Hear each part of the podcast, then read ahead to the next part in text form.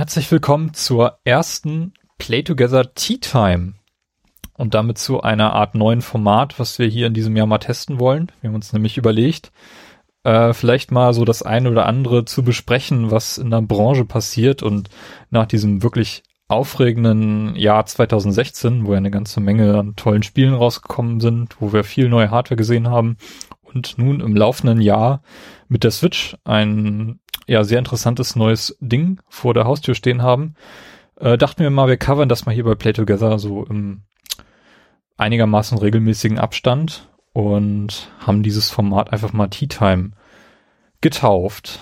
Ich bin Timo, trinke heute einen Kräutertee und bei mir ist der Carsten. Hallo Carsten, was hast du dabei? Hallo. Ich trinke ähm, einen, einen äh, Strawberry Cheesecake äh, Tee, den ich gestern zum Geburtstag bekommen habe von meinen Eltern. Herzlichen Glückwunsch nachträglich an dieser Stelle nochmal. Danke. Ich musste gerade lachen, weil du bist der Timo in der Tea Time.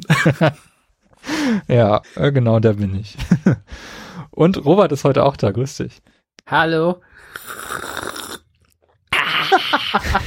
Äh, also ich habe mir ein Kännchen Entspannungstee gemacht. Äh, ja, ich weiß nicht, was da alles drin ist. Ähm, so äh, äh, bisschen äh, äh, äh, Kuibusch und äh, bisschen, vielleicht so leicht bisschen Ingwer. Ich weiß nicht. Äh, und Vanille. Hm. Ist okay. Soll mich entspannen. ja, ich glaube, Beruhigungstee ist auch gar nicht so schlecht in diesen Tagen, äh, wo alles so ein bisschen äh, sehr eskaliert, zumindest auf politischer Ebene. Carsten schmeckt sein Tee überhaupt nicht. Auch gut.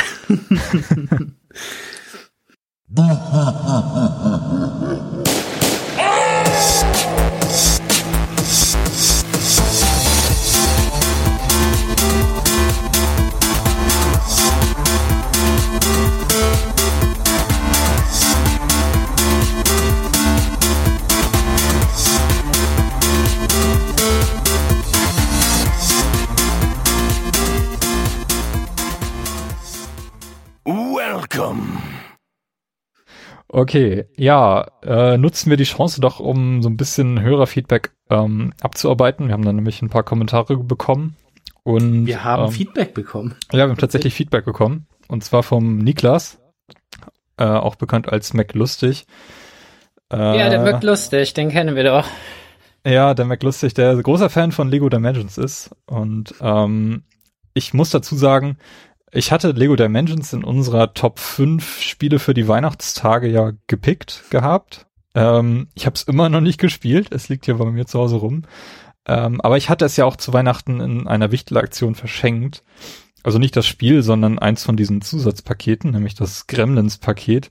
Und diese Person schrieb mir dann kurz danach, äh, dass er sich auch äh, Lego Dimensions geholt hätte daraufhin und sehr, sehr angefixt worden ist. Und ich dachte nur, oh mein Gott, was habe ich getan? Tja, äh, scheint wirklich ein sehr, sehr gutes Spiel zu sein. Nicht wahr, Robert? ja, ja, also äh, ich habe es immer noch nicht zu Ende gespielt. Ähm, aber äh, es ist besser als erwartet. Ähm, also auch für Erwachsene ähm, ganz gut, äh, gut gemacht. Also ich, also ohne zu spoilern, aber wie die mit den ganzen Franchises umgehen, äh, die dabei sind, das ist schon sehr überraschend. Und ähm, es ist auch relativ spannend, finde ich, äh, so ein Paket aufzubauen äh, oder zusammenzubasteln. Ähm, ja, nur sind die nicht so billig. So das, also auch bei mir schneller die Grenze erreicht war als bei den Skylanders. Wo ich gedacht habe, okay, ich, ich habe mir, glaube ich, zwei, drei Zusatzpakete, also Zusatzlevel-Pakete geholt. Äh, und erstmal warte ich. Okay. Aber, hm. Ja, ähm, wir haben noch äh, Feedback von Dave äh, bekommen, der das Rare Special ganz cool fand und vorgeschlagen hat, wir sollten doch mal irgendwie äh, weitere Company Specials ähm, anregen, zum Beispiel zu Activision. Hm.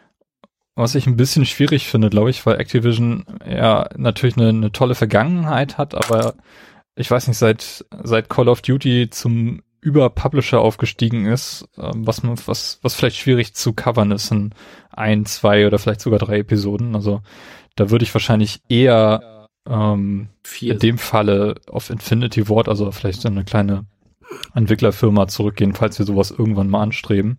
Wir haben auch so ein paar Vorschläge gemacht, äh, was man vielleicht covern könnte. Und sein zweiter Vorschlag, Lukas Arzt, geht schon, Ja, schon mehr in die finde ich sehr Richtung. gut. Ja, coole, Vor coole allem wegen Idee, der Adventures. Bin ich da sehr für. von der ich leider kaum was gespielt habe. Also vielleicht müsste Carsten sich da jemand anders in die Sendung holen, der sich da vielleicht ein bisschen besser auskennt. Hm. Oder Robert, Also es wird von mir fix? auch noch. Hm? Bist du fix in Lukas Arzt? Arzt Nee, nicht wirklich. Nee. nee, das war, also das war halt äh, für PC-Spiele, ne? Also dass man ähm, äh, entweder die Art Abenteuerspiele gespielt hat oder die von äh, Dingsbums, der bei Double Fine gelandet ist. Ähm, also Tim Schäfer. ja, genau. Also nee, der andere. Aber egal, also entweder hat man die eine Sorte oder die andere. War das Schäfer? Ich, ich dachte der andere. Der mit Schäfer. Ron Gilbert? Ja, oder? E egal, ich kenne mich da nicht so aus. Ähm, aber ähm, äh, nee. Mal spannend finde ich äh, sowas wie Factor 5 oder so. Ne, so eine äh, Oh ja, bei Factor 5 bin ich sofort auch dabei. Also es ist so auch, ein, ein, äh, ein deutscher Entwickler auch, der Mhm. der eigentlich tragisch endet. Das wäre auch gut. Ja, so aber super interessante Geschichte, was die alles gemacht haben, auch eng zusammen mit Nintendo und so. Vielleicht könnte man den den Julian Eggebrecht noch aufschreiben für ein Interview Der war ja schon so. mal bei den Spieleveteranen zu Gast und hat dort erzählt, wie äh, das letzte Star Wars Rogue Squadron, was nie erschienen ist, wie das ausgesehen hätte auf der Wii. Ja, ja. Das war eine super geile Episode, kann ich äh, nur wärmstens empfehlen. Äh, wie sieht's bei euch mit Star Trek aus? Habt ihr mal Star Trek Videospiele gespielt? Mhm. Weil äh, dieser Dave, der ist großer Fan von Star Trek und hat hier eine ganze Mhm. Reihe an Spielen auf, aufgezählt, die bei Activision erschienen sind. Und ich muss ganz Ich ehrlich sagen, ich habe noch nie, glaube ich, bewusst ein. Star Trek Spiel gespielt. Äh, Also ich wüsste jetzt auch nicht welches und ähm, also jetzt wo ich das, ich habe hier gerade mal gegoogelt, wo ich das Cover sehe, Elite Force oder sowas habe ich vielleicht mal, aber ähm, nee, müsste, könnte ich mich glaube ich dran erinnern. Also würde ich jetzt einfach mal sagen, habe ich nie nie gespielt. Also ich erinnere mich dunkel an ein Xbox Live Arcade Spiel, wo man, glaube ich, mit der Enterprise rumfliegen konnte, also aus der Third-Person-Ansicht. mhm. äh, in so einer Ebene, aber das war ganz furchtbar. Ich bin mir aber jetzt nicht hundertprozentig sicher, ob das wirklich ein Star Trek Spiel war. Es ist sehr lange her. Es ist wirklich sehr lange her. Und auf der, auf der 360 Generation, da gab es ja, glaube ich, noch ein Spiel zu dem ersten Abrams-Film, was nicht so gut sein soll. Ja, das, das gab's auf jeden Fall. Ähm, Mhm. äh, ich meine, ich habe angespielt Star Trek Deep Space Nine Dominion Wars auf PC damals, aber meine dritte DVD war kaputt. Und dann habe ich halt immer gewechselt. Das kam, da kam nichts. Und ich habe ein Star Trek Spiel gespielt, was auf äh, äh, Star Trek Widerstand oder so basierte, also auf einem Film mit, mit äh, Next Generation. Aber ich weiß nicht mehr, ich suche gerade, ich weiß nicht mehr, wie der hieß, aber das habe ich durchgespielt auf PC, das weiß ich noch. Ähm, ja. Ja, vielleicht sollte ich mich persönlich mit dem Thema mal ein bisschen beschäftigen, weil ich habe für mich das Jahr 2017 als das Star Trek Jahr auserkoren, wo ich mich gerade durch die Filme durchschaue und demnächst mit der ersten Serie anfange, ähm, weil ich äh, so wenig Star Trek Erfahrung habe wie überhaupt. Also ich habe kann mich bewusst nur an einige wenige Folgen Voyager erinnern, die ich irgendwann mal geschaut habe und bin sonst Mhm. gar nicht so richtig firm und da nur in diesem Jahr auch nur die neue Staffel, äh, Quatsch, die neue Serie Discovery heißt sie, glaube ich, anfangen soll, äh, glaube ich, ein ganz cooler Zeitpunkt, da Ich mal hab- einzusteigen. Ich habe tatsächlich TNG damals sehr oft, also fast alles, sag ich mal, gesehen. Mhm. Also ich bin voll der Star Trek Nerd halt, ne?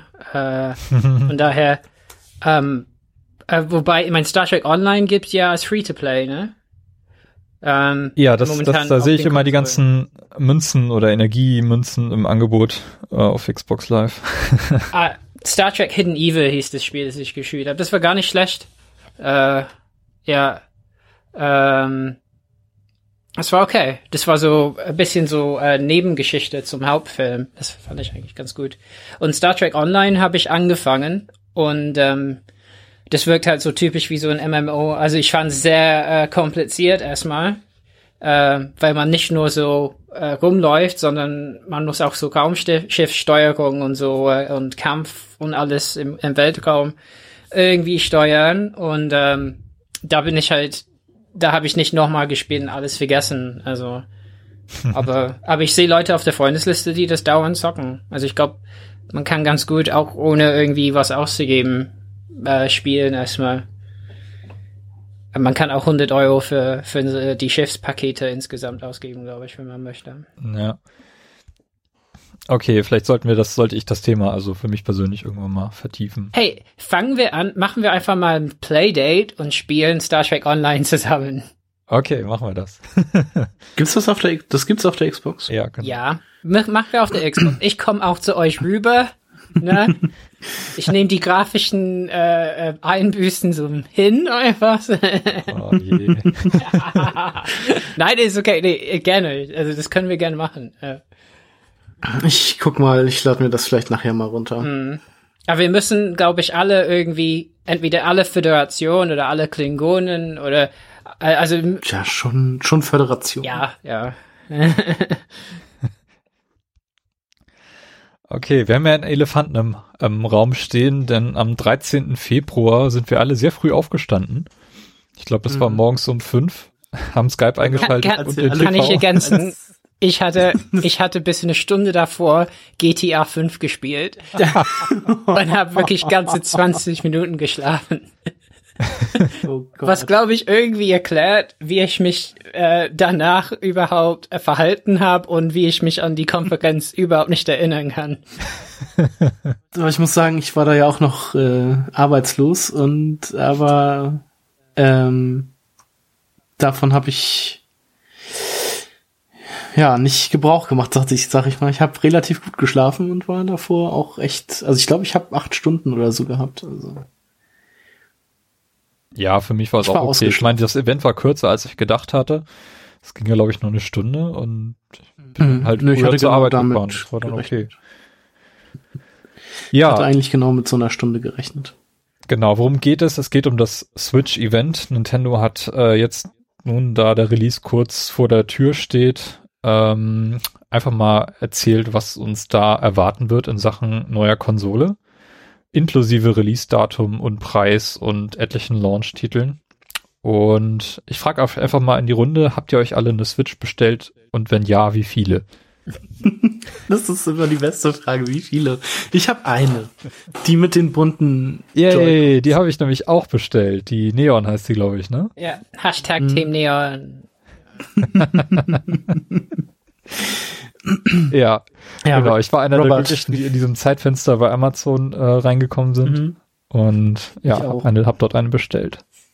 Also, Robert, wie viele hast du denn vorbestellt? Ich, Bist du auch noch derjenige, der? Ich hatte eine Tragödie. Ich habe das auf dem iPad vorgemerkt, in meinen Warenkorb gelegt, lag mit meiner Katze und dachte, in einer halben Stunde ist es noch da. Geh zu meinem Computer dann, um den Kauf endgültig abzuschließen. Bei Amazon ausverkauft. Ich, nein! Dann da habe ich im Internet geguckt, wo gibt's das noch? GameStop habe ich dann geguckt. Okay, dann mache ich das 30 Euro. Und dann war das wieder bei Amazon und jetzt habe ich zwei Vorbestellungen. Äh, noch. ich war sogar letzte Woche in GameStop nochmal und der Typ, der da ist, der irgendwie der Leiter ist, bei dem, glaube ich, wäre es kein Problem, das abzubestellen. Aber sie war ein bisschen so, nee, komm, mach das nicht, du bist die, also, oh Mann, jetzt habe ich keinen Bock, dann, jetzt ist es noch vorbestellt, aber eine muss ich abbestellen. Oh, und beides Neon. Sehr gut. Hm. Und im Pro-Controller. Oh ja. Ja, um, ähm, den habe ich inzwischen auch. Den habe ich inzwischen auch. Der auch ausverkauft ist auf Amazon jetzt. Was? Mhm. Und ich habe äh, dazu noch äh, Zelda in der Special Edition. Hm. Okay, also der Release ist ja am 3. März. Früher als mhm. viele gedacht haben. Ja. Also März war ja lange sicher, aber ich hätte auch persönlich eher damit gerechnet, dass das Ding Ende März erscheint. Wäre auch Äh, besser. drei, 300 Dollar ist, glaube ich, die unverbindliche Preisempfehlung. In Euro ist das nicht ganz klar. Also Amazon verkauft das jetzt für 329. Vermutlich wird der Preis aber noch sinken. In Frankreich Ja. ist er auch schon auf deutlich unter 300 gefallen. Und ähm, ja, bisschen, bisschen komische Preispolitik, die Nintendo da macht. Hm. Aber Moment, du erwartest zum Release, dass, äh, dass der Preis sinkt bei Amazon, oder? Also ich Äh. glaube nicht, dass wir 329 Euro ähm, letztendlich zahlen werden. Aber ist auch nur meine, meine persönliche An Ansicht. Äh, ich weiß nicht, man sieht wirklich viele unterschiedliche Preise. Ich glaube, beim Mediamarkt hatte ich das für 349 gesehen. Die sind, glaube ich, auch schon runtergegangen auf den Amazon-Preis, wenn ich mich nicht irre. Hm, Alles bisschen unklar. ja. Hast du bei, bei GameStop auch den Preis bezahlt? Äh, 329, genau. Mhm. Ja. Ja, ähm, ich meine, was auf jeden Fall anzumerken ist, es ist mehr als die 250 Dollar, die äh, gerüchteweise äh, ne, äh, rumgingen. Die, äh, also wir hätten dann eher 300 zu bezahlen und komisch auf der Konferenz war auch so Dollarpreis genannt, ähm, Yen und Dollar, glaube ich, oder was? Und dann Euro, wissen, wie funktioniert Euro? Weiß man nicht. Oder und auch nicht. Das war, glaube ich, war das nicht generell für Europa? Ja, ja, also auch britisches Pfund Großbritannien? äh, haben die nicht. Genau. Nee, Bitte fragen Sie wie Ihren, rechnet man Ihren um? Versand. Keine Ahnung. Ja, also fand ich ein bisschen schwach. Ähm, ja. Ja, ist auf jeden Fall ein Okay. bisschen, bisschen mehr als, also 300 hätte ich, also 299 hätte ich schicker gefunden, auf jeden Fall. Mhm. Ja, und äh, den Pro-Controller habt ihr schon angesprochen. Es gibt eine ganze Menge Peripherie, die auch zu ganz schön Mhm. Super Preisen weggeht. Also äh, ein Joy-Con-Controller wird, glaube ich, für 50 Euro verkauft. Was ziemlich krass Und das ist. Paar dann für 80. Das Paar für 80, ja, was das äh, ganz schön hart ist. Also Mhm. ich hat mich, hat mich wirklich überrascht, wie viele die dafür haben wollen. Ich fand auch den Pro-Controller auf der Wii U ziemlich teuer. Ich glaube, der war 40 Euro. Und da, da ist ja, fehlt ja alles. Da, da ist kein Rumble drin, da ist kein Mikrofon drin. Also du kannst, äh, bist relativ eingeschränkt damit, bei einigen Titeln zumindest.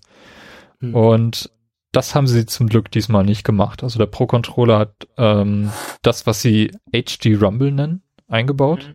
Mhm. Und du kannst sogar deine Amiibos damit bedienen, wenn du möchtest. Genau, den NFC-Chip haben sie da auch drin. Ja. Mhm. Was nicht, nicht dabei ist, ist irgendein ein Kopfhörereingang, wie bei den anderen modernen Konsolen. Ja. Was vermutlich auch einen Grund hat, ja. Hm. Mhm. Ach ja, da war ja was. Da war ja was. Ja. Ja, es ist äh, bisschen, bisschen merkwürdig, was Nintendo da an einigen Stellen macht. Ähm, aber so generell. Äh, Ah, du meinst Das das, Gerät? Schnipsen bei der Konferenz so. das war komisch, ja. Aber ja, auch das Gerät. hm. äh, das Gerät selber hat einen ganz normalen 720p Bildschirm ähm, Äh, auf 6,2 Zoll. Was ein ziemlicher. Sprung ist gegenüber der Wii U vor allem. Ähm, also relativ hohe Pixeldichte, bisschen höher als die Vita, bisschen geringer als so ein, so ein iPad äh, 10 Zoll, wenn man das so ein bisschen, bisschen vergleichen möchte. Und scheint auch ziemlich, ziemlich gut zu funktionieren. Und sobald du das Gerät dann in die Docking Station stellst, die letztendlich auch nur so eine Ladestation ist und ähm, ein bisschen USB halt rausholt, ähm, hast du dann bis zu ja, Full HD. Also ganz normal das, was die an aktuellen Konsolen eben auch äh, machen Also, können. Als Ausgabe, wobei die Spiele vielleicht nativ, also zum Beispiel 900p sind, ne? Genau, Vermutlich, Zelda ja. läuft auf der Ja. Switch in 900p. Mhm. Ja, wird, wird man sehen, wie da der Unterschied ist. Also angeblich soll ja auch die äh, Taktfrequenz ein bisschen runtergedreht werden, wenn das Bild, äh, wenn das Gerät halt ohne Strom bedient wird. Genau, für Wärmeentwicklung und so. Ja. Mhm. Also ich weiß nicht, ob Wärmeentwicklung da ein Problem ist oder nicht wirklich nur der Akku. Also gesagt wird jetzt, dass eine Akkukapazität äh, ausreicht für drei Stunden Zelda oder sonst bis zu sechs Stunden bei anderen Titeln. Ja, Was glaube ich ein ganz guter, guter Anhaltspunkt ist, ja. Ich glaube, das ist auch beides, weil was ich so bisher verstanden habe, ist, dass der Lüfter, da gibt es einen, einen Lüft, eine Lüftungsschacht oben in, im, im, in der Konsole, äh, über dem Bildschirm quasi. Ähm, Und ich glaube, das lüftet nicht, wenn man es in Handheld-Modus hat, also nur passiv oder vielleicht nur wenig, weil ein Lüfter würde ja auch Batterie verbrauchen. Und äh, wenn man es aber äh, dockt, dann, dann lüftet es richtig und kann dann auch Taktfrequenz hochfahren, wahrscheinlich. Ja, ich bin echt gespannt, was da dann letztendlich möglich sein wird. Ähm, hab mir so ein paar Tests angeschaut, also äh, das neue Mario Kart, zu den Spielen kommen wir gleich noch, äh, läuft in Full HD, volle 60 Frames, äh, was ein deutlicher Aber das ist Sprung doch auf gegenüber.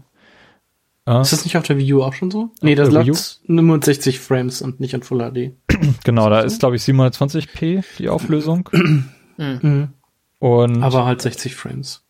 ja 60 Frames, allerdings äh, nicht konstant.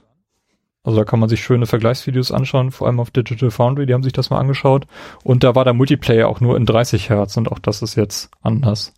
Also auch das schafft die, schafft die Switch wesentlich besser. Also da gibt's, da kann man sich, glaube ich, einen ganz guten Eindruck machen, was dann da an Mehrleistung wohl vermutlich drin steckt. Und Zelda scheint auch deutlich besser zu laufen als auf der Wii U.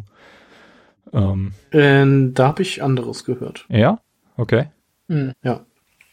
Also es sieht vielleicht auf der Switch ein bisschen hübscher, heller oder kräftigere Farben und so aus. Aber ich habe gehört, dass es auf der Switch schon ziemliche ähm, Einbrüche also geben soll und dass das dann irgendwie ziemlich ruckelig sein soll, was auf der Wii U nicht der Fall sein soll. Von Rock Hab ich Rockland habe ich auch gehört. Aber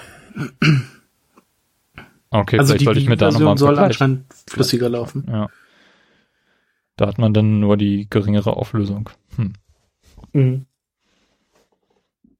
Na, mal gucken. Ja, okay.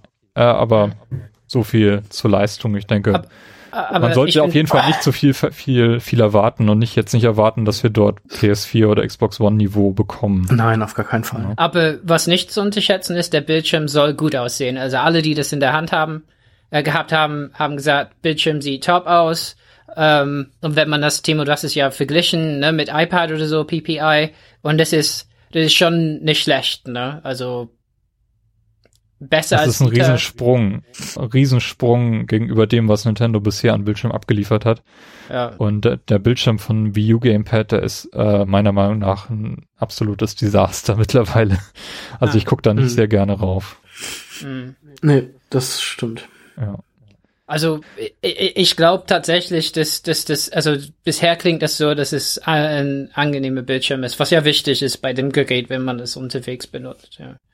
Ja, auf, ich, auf jeden Fall. Und ähm, vor allem Nintendo möchte ja auch, dass wir das Gerät unterwegs aufbauen und die beiden Controller abnehmen und dort Splitscreen oder irgendwie sowas spielen auf dem Ding. Mhm. Ähm, was bei Die 6 können, Zoll. können mich nicht zwingen. Nee, was bei 6 Zoll, glaube ich, teilweise schon etwas anstrengend sein wird. also die Werbe Werbevideos, die da teilweise kursieren, die finde ich ähm, ein bisschen sehr gestellt. Ja. Bis auf das auf dem Klo, das ist ziemlich cool. ja Vielleicht kann ich irgendwann Genau. so eine Vergrößerungslinse kaufen, wie beim Gameboy damals. Oh ja, oh ja. Und diese, an, diese anbaubaren äh, Lautsprecher und Ja. diese Knopf, Knopfadapter und sowas. Oh Mann. Bildschirmlupe. Das wird klasse. Das wird ja, klasse. genau. ja. Da ist dann auch zusätzlicher Akku drin. und so. ja. Finde ich cool. Mhm. Ja, äh, wir haben 32 Gigabyte interner Speicher. Also Mhm. genau wie bei der, bei der Wii U, zumindest bei der schwarzen Edition, die es da, die es da gibt. Ja. Und ähm, ganz normalen Micro-SD-Port. Ich habe mir mal angeschaut, was so die Straßenpreise derzeit sind. Ähm, also bei Amazon muss man für eine 128er Karte nicht ganz 40 Euro hinlegen, die dann auch eine vernünftige Geschwindigkeit hat. 200 Gigabyte bekommt man derzeit für 77 Euro. Und ähm, theoretisch kann dieser MicroSD-Standard sogar bis zu 2 Terabyte unterstützen. Also Ja. ich denke Mhm. mal, da ist nach oben hin einiges offen. Genau. Und, und die 2 Terabyte gibt's noch nicht auf dem Markt, aber wenn die da sind, kann es das. Äh, Genau. Ja. Also dieser Standard ist auf jeden Fall unterstützt. Mhm.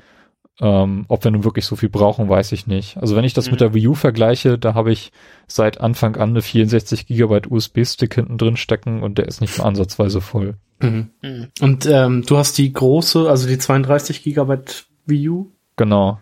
oder? Genau, Ja. und ich habe die 8 Gigabyte und habe da eine 32 Gigabyte Festplatte dran. Und das reicht halt auch komplett aus. Mhm. Ja, Ja, ich mein, also da kommt zwei, 32 intern ist aber, das ist nicht so eine beeindruckende Zahl. Ne? Einfach. Das stimmt wiederum. In, ja. in heutigen Zeiten, ja, das ist schon. Aber die Spiele müssen halt nicht installiert werden. Wenn die du sie laufen halt in Retail der kaufst, ja. Cartridge. Ja, ja, wenn man sie Retail kauft. Gut, wenn man sie online kauft, dann klar, kann das mit dem Speicher ein Problem sein. Dann, dann füllt Zelda schon die Hälfte deines Speichers aus. Mhm. Aber ja, Hm. ich habe halt auch lieber die Cartridge, Cartridges zu Hause.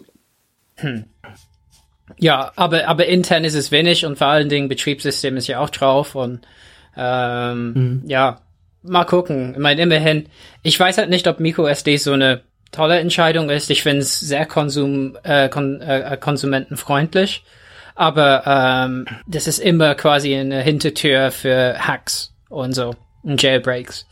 Ähm, wenn man so ein Format nutzt, ähm, mal gucken, äh, wie das funktioniert. Aber für uns ist das super, weil, weil ich meine, für 40 Euro 128 Gigabyte dann kann man sich kaum noch beschweren über die, äh, über die, über den kleinen Speicher im System. Nee, das stimmt. Ähm, also ich finde es sowieso generell sehr cool von Nintendo, dass sie seit, ich weiß jetzt nicht, wann sie damit angefangen haben, ich glaube mit dem zweiten Nintendo DS-Modell, genau, mit dem DSi, DSi. war das, ne? Da haben sie angefangen, die SD-Karten, den SD-Standard zu unterstützen und der ist seitdem bei jedem Gerät dabei gewesen. Mhm. Ähm, Genau, beim DSi waren es, glaube ich, noch normale SD-Karten und nachher dann mit dem 3DS wurden es, obwohl nee, der erste 3DS hatte, glaube ich, auch noch normale SD-Karten. Ja, genau. Sie kleiner. und dem sind sie ja nicht abgewichen. Also es wäre jetzt auch sehr ulkig gewesen, wenn sie wie bei der Vita Mhm. so einen proprietären Standard genommen hätten, den kein Mensch kaufen kann irgendwo. Ja. Also ein unfassbar teures Ja. Ding. Ich weiß gar nicht, was waren das? Waren das Memory Sticks? Mem Ja, es waren halt auch irgendwie so eine Art Mini-Micro-SD-Format, aber halt noch ein bisschen anders, ein bisschen größer. Und ja, gab's halt nur von Sony. Gut zuzutrauen wäre auch das äh, von Nintendo gewesen, so wie die es Zubehör verkaufen. Aber da ist es doch ganz gut, dass sie auf Ja, im, im Gegensatz zu Sony haben die vielleicht auch nicht unbedingt die Herstellungsmöglichkeiten für so Speicher. Im Gegensatz zu Sony. Also, aber ja. äh, ähm, Online-Service. Ha, Ich glaube, das ist das größte Problem, was das Gerät von Anfang an haben wird. Äh, wir wissen noch nicht genau, wie das Ding aussehen wird. Was wir wissen ist, dass wir von Anfang an kostenlos online spielen können und dieser Dienst ab Herbst kostenpflichtig sein wird. Und ähm, auch Mhm. die Möglichkeit, äh, Matchmaking, Lobbys und, und Voice-Chat zu machen, gibt's auch erst ab Herbst in Form einer Smartphone-App. Wo man jetzt natürlich einiges an Witzen reißen kann. Ich glaube, da ist auch schon alles äh, drüber erzählt worden, was man drüber erzählen kann und sich drüber lustig machen, was geht. Ähm, du wirst also für einen Dienst bezahlen, damit du mit deinem Smartphone kommunizieren kannst. Ähm, okay. Mhm. Ich finde die Entscheidung mutig. Ja, ich bin mal gespannt, wie sie das so, nachher- so mutig wie beim iPhone so Also- eine Klinke weglassen, meinst du? So. Ja, Courage war das, ne? ja, so wow. Ja. hm. Ja. Hm. Ja, es, also äh, Nintendo hat sich noch nie mit Ruhm bekleckert, was den Online-Dienst angeht. Ähm, sagen wir mal so. Mhm. Und dass sie jetzt nun das Ding kostenpflichtig machen werden, sie haben noch keinen Preispunkt genannt, den man denn da abdrücken müssen wird, wenn man denn online spielen möchte. Ich vermute, das wird weniger sein als bei den anderen Konsolen. Ich, also ganz ehrlich, ich hoffe, es wird weniger sein. Für das, was sie bieten, Mhm. muss es weniger sein. Aber ich vermute, es wird entweder gleich viel kosten Ich glaube, oder teurer teurer können die sein. nicht machen, wenn die nicht einen Shitstorm ohne Sondergleichen haben wollen, ja, also. Aber ähm, ja, Preis und Servicequalität, das sind die zwei Faktoren, äh, die, die äh, das bestimmen wird, wie das ankommt. Also, Mhm.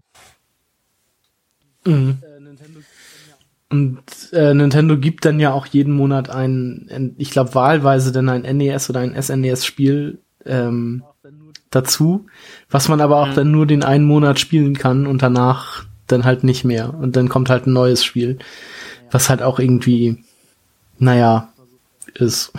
Wenn man sich jetzt mal so PlayStation 4 oder so anguckt, wo jetzt irgendwie letzten Monat, ich weiß gar nicht, äh, drei oder vier Spiele tatsächlich auch auf der PlayStation 4 spielbar waren. Wobei diese SNES-Spiele auch also, Online-Multiplayer haben bekommen sollen, sagen wir mal so. Ja. Ja. Ja. Ich meine, vielleicht die Absicht könnte sein, cool irgendwie, die wollen, dass es immer äh, ein Event ist und dass alle dieses eine Spiel spielen, weil es halt nur in dem Monat verfügbar ist. Das könnte eine Logik sein, wenn man nicht denkt, die wollen einfach, dass alle das am Ende des Monats kaufen. Ähm, ja, aber äh, auf YouTube und die ganzen Kommentare dazu kennen wir, dass es halt nicht mehr zeitgemäß ist im angesichts der anderen zwei bezahlten Online-Services, Xbox Live und PS Plus, ja, weil man kriegt mittlerweile bei PS Plus und Xbox Live wirklich Spiele, die man vielleicht hätte haben wollen. So. Und diese mhm. SNES und NES-Spiele, die habt ihr zum Teil, wenn ihr die ganze Zeit Nintendo-Konsolen habt, schon zweifach gekauft. so. Ja. Ja. Ja, also ich bin auch gespannt, wie lange das, das durchhält, weil ich kann mir nicht vorstellen, dass das äh, alles sein soll, was, was, was denn dieser Service bieten wird. Also ich vermute mal, preislich wird er sich vielleicht, also ich, ist jetzt meine persönliche Meinung, wir können ja vielleicht äh, auch Wetten abschließen oder so, dass sich das so im, mhm. im Preisbereich bei EA Access irgendwie so einpendeln wird. Mhm. Also nicht also 5 Euro im Monat klingt auch noch ähm, sinnvoll. Genau, EA Access ist, glaube ich, drei, nee, wie viel ist Ich glaube, das sind vier Euro, genau, 3,99 oder? oder irgendwie 25 im Jahr oder 30, irgendwie so. Ja, also so in der Region, schätze mhm. ich mal, wird sich das irgendwie einpendeln. Carsten sagt fünf Euro. Ich glaube nicht, dass sie die sieben Euro gehen, die, die Microsoft verlangt. Ich könnte mir vorstellen, dass es halt. Ja, ich könnte mir vorstellen, dass es halt teurer wird. Aber ich würde, also ich sag mal, fünf Euro wäre so das, was ich bereit wäre. Ja, und der weitere Pluspunkt, den du dann kriegen sollst, sind Exclusive Deals, nicht weiter spezifiziert. Mhm. Und auch da bin ich sehr skeptisch, weil ich noch nie in meinem. Leben bei Nintendo tolle Deals gesehen habe. ja, also geschichtlich hat dieses mhm. Unternehmen noch nie irgendwas wirklich herabsetzen wollen. Also ja. Äh, es stimmt schon. Also ja. Na, also diese Nintendo-Produkte, die sind extrem preisstabil. Äh, selbst die Wii-Spiele, die, äh, die nicht irgendwie in der, in dieser, wie heißt diese Plati Platinum Edition, also in dieser günstigen Spielereihe gelandet mhm. sind nach mhm. irgendwelchen, nach langer Zeit, gehen halt zu Mondpreisen teilweise weg. Versuch mal irgendwie ein Fire Emblem Spiel von der Wii aufzutreiben für mhm. unter 100 Euro. Also, äh, ja. Also, das ist künstliche Verknappung, die da gemacht wird. Es ist Bewusstsein dafür, dass die Leute das, das Geld dafür ausgeben und ich kann mir nicht vorstellen, dass sie damit krass brechen wollen jetzt in der nächsten Gen. Ja, mal schauen. Mein, vielleicht Sorry, ich spreche irgendwie schalt in mein Mikro. Ähm, vielleicht, ich musste gerade meinen Laptop wieder einstellen. Vielleicht haben die gelernt von den anderen. Vielleicht sehen die da Konkurrenzdruck. Das wäre mal schön. Aber also ich mich würde tatsächlich am meisten. Also ich mich würde tatsächlich am meisten freuen, wenn die das mit diesen mit diesen Freundeslisten mhm. und so irgendwie mal ordentlich hinbekommen würden. Und nicht immer über diese Friends Codes, was jetzt irgendwie ich habe was auch irgendwie nicht klappt. Also bei mir klappt's nicht. Vielleicht bin ich da auch zu blöd zu, aber irgendwie auf dem 3DS habe ich das letztens versucht und das, da muss, ich weiß nicht, ich finde das irgendwie hm. umständlich. Das muss leichter gehen. Ja, ich meine, was die natürlich gut machen, ist immer so Kinderschutz und so. Das finde ich auch wichtig bei Nintendo-Konsole, dass mhm. Eltern das kaufen können und wissen, meine Kinder sind nicht in irgendwelchen Lobbys mit Leuten, die die irgendwie wirklich, weil es gibt halt Leute online, ne, die nach Kin Kindern suchen und, und ich finde es gut, dass die das so stark schützen und finde, das sollen die weiterhin machen, aber für, für uns wäre es schon schöner, wenn es irgendwie, wenn man irgendwas ausstellen kann, irgendeinen Haken setzen kann und sagen, ich, ich kann einfach Leute anfreunden, bitte. ja, mal gucken. Ja.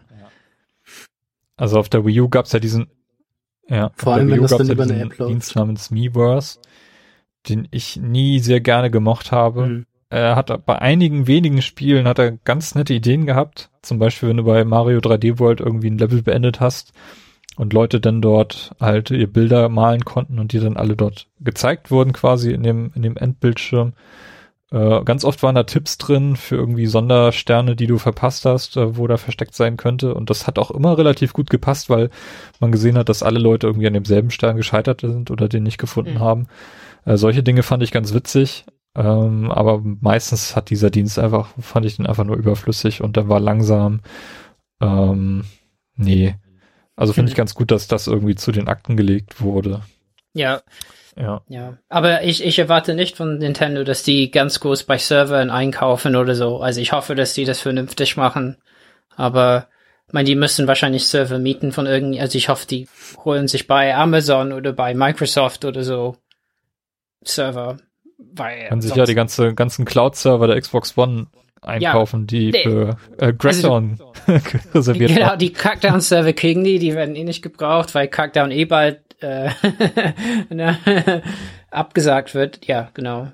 Ähm, ja. Also der Online, also für mich als jemand, der äh, Wii U übersprungen hat, ist es tatsächlich ein bisschen reizender, glaube ich. Ne? Virtual Console vielleicht wieder äh, ne, äh, nostalgisch Spiele zu spielen. Aber ich kann mir vorstellen, wenn man Wii U und alles mitgemacht hat, dass es einfach ein bisschen, bisschen too much ist, zu sagen, ja, ihr behaltet die Spiele nicht. Und ich würde sagen, das ist auch ein Programmpunkt, bei dem die sich flexibel zeigen könnten, wenn die merken, ja, da, da gehen die Leute nicht mit. Und sie sagen, okay, ihr könnt die behalten oder so, ne? Mal gucken. Ich bin auch gespannt. Ich habe die Hoffnung noch nicht ganz aufgegeben, dass ich meine Virtual Console Titel von der Wii U mitnehmen kann. Mhm. Es gab ja diese Migration von der Wii zu Wii U, wo du ja. sämtliche Titel, die dann nochmal erschienen sind, teilweise erst nach Jahren für zwei Euro quasi nachkaufen konntest. Mhm. Statt des vollen Preises. Ähm, aber ich bin mir nicht ganz sicher. Du konntest ja auf der Wii U immerhin auf das auf das Wii-Menü zugreifen und dann dort alles spielen, was du auf der Wii hattest. Ja. Ja. Also äh, möglich ist es. Aber möglich ist ich, es, ja. Ich finde schon spannend, einfach wie das praktisch aussehen soll mit diesem Online-App auf dem Telefon. Ich meine, wenn man unterwegs ist, quasi mit dem Switch, also quasi das Handheld, wie funktioniert das dann? Weil dann hat man die Kopfhörer in mein in, in das Gerät gesteckt und, äh, und ähm, äh, es gab ja diese äh, Bilder von Nintendo, die offiziellen Bilder, wo wo die quasi die Pfeile mit Zahlen dran hatten, was alles ist. Und beim äh, 3,5 bei der 3,5 beim 3,5 Millimeter Eingang stand für Kopfhörer und Headsets. Und dadurch kam die Spekulation auf, dass vielleicht auch über ähm, das Gerät selbst äh, ein Online-Service verfügbar ist, weil wieso würde man sonst Headsets benutzen? So. Ja. Hm. Ja, okay. Ähm. Also das, das finde ich halt spannend. Aber stell, Timo, schließ die Augen. Es ist, es ist äh, Sommer 2017 du bist erfolgreich und du sitzt im Flugzeug in die USA mit, dein, mit de deinem Handheld, du willst irgendwie äh, Mario Odyssey spielen. Es stört dich nicht, dass Mario auf einmal in einer echten Welt ist, mit Menschen. Es erinnert dich gar nicht an Sonic, der mal eine echte Frau geküsst hat. Und dann willst du aber chatten mit Leuten. Und wie, wie machst du das? Dann hast du quasi äh, ein Kopfhörer gesteckt in, in, in, in dein, deine Switch und dann hast du irgendwie dein Smartphone noch oder so und noch ein Kopfhörer und so. Und, und, du musst die irgendwie, du musst dann ein Ohr switchen, ein Ohr Smartphone. Also es könnte schon ziemlich absurd werden, wenn die das schlecht machen. Oder wenn du oh. zu Hause sitzt, ne? Und du ja. hast halt den Ton über deine Anlage laufen, da musst du halt irgendwie ein Ohr mit deinem Smartphone oder so. Also je nachdem, wie das lösen, äh, könnte es ganz schnell sehr unpraktisch werden, befürchte ich. Also ich hoffe, die haben, haben sich irgendwas dabei gedacht.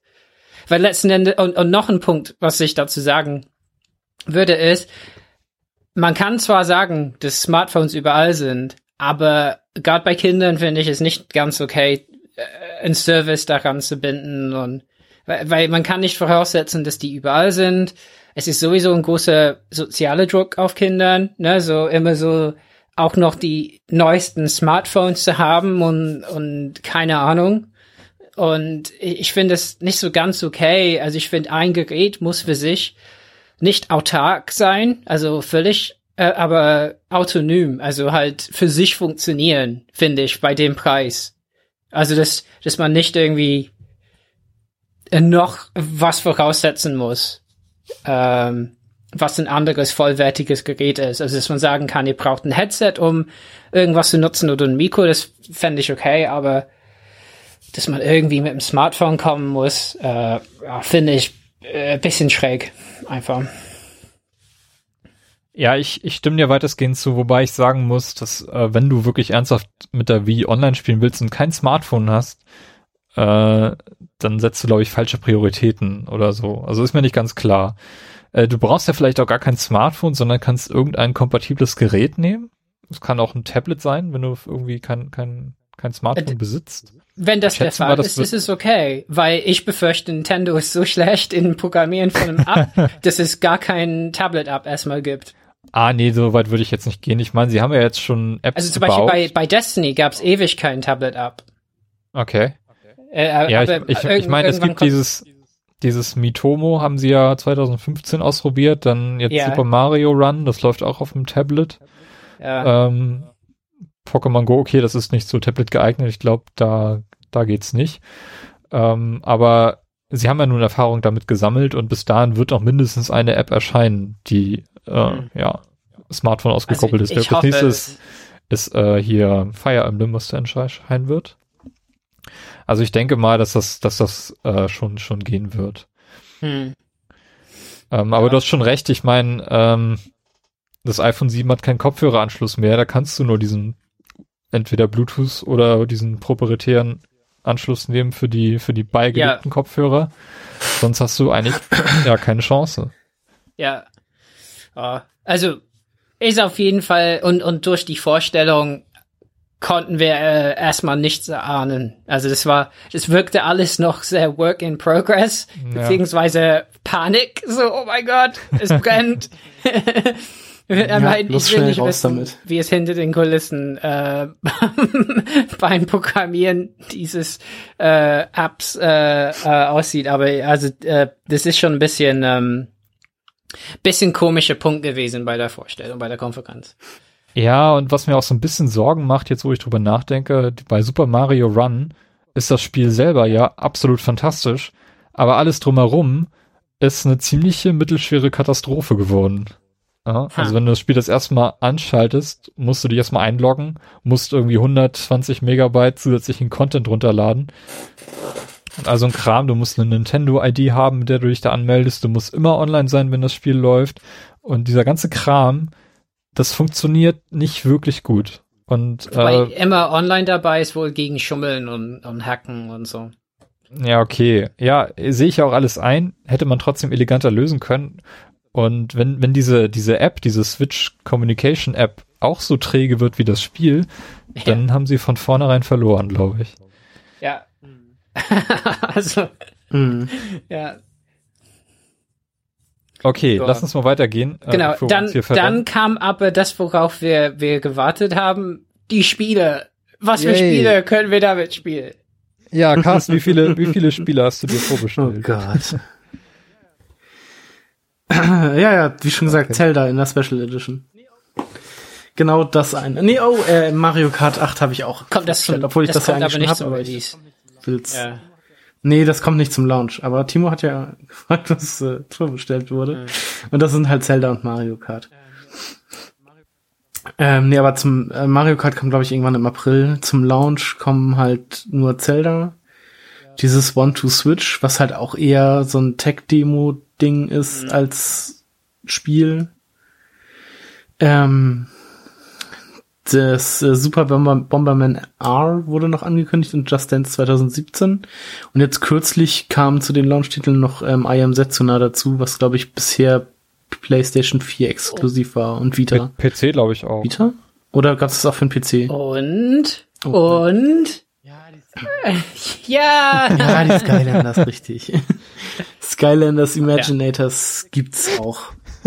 Mit einem sehr coolen Feature, wie ich finde, ah, Robert. Ähm, naja, also äh, das kommt, also das Starter-Paket, das man, das wird für 60 Euro, glaube ich, veranschlagt, was ja billiger ist als ähm, die Startpakete bei PS4 und Xbox. Es ist ja ein bisschen älter jetzt das Spiel. Ähm, äh, das kommt mit keinem Portal. Ähm, äh, USB-Portal, weil man es wahrscheinlich auch nicht anschließen könnte.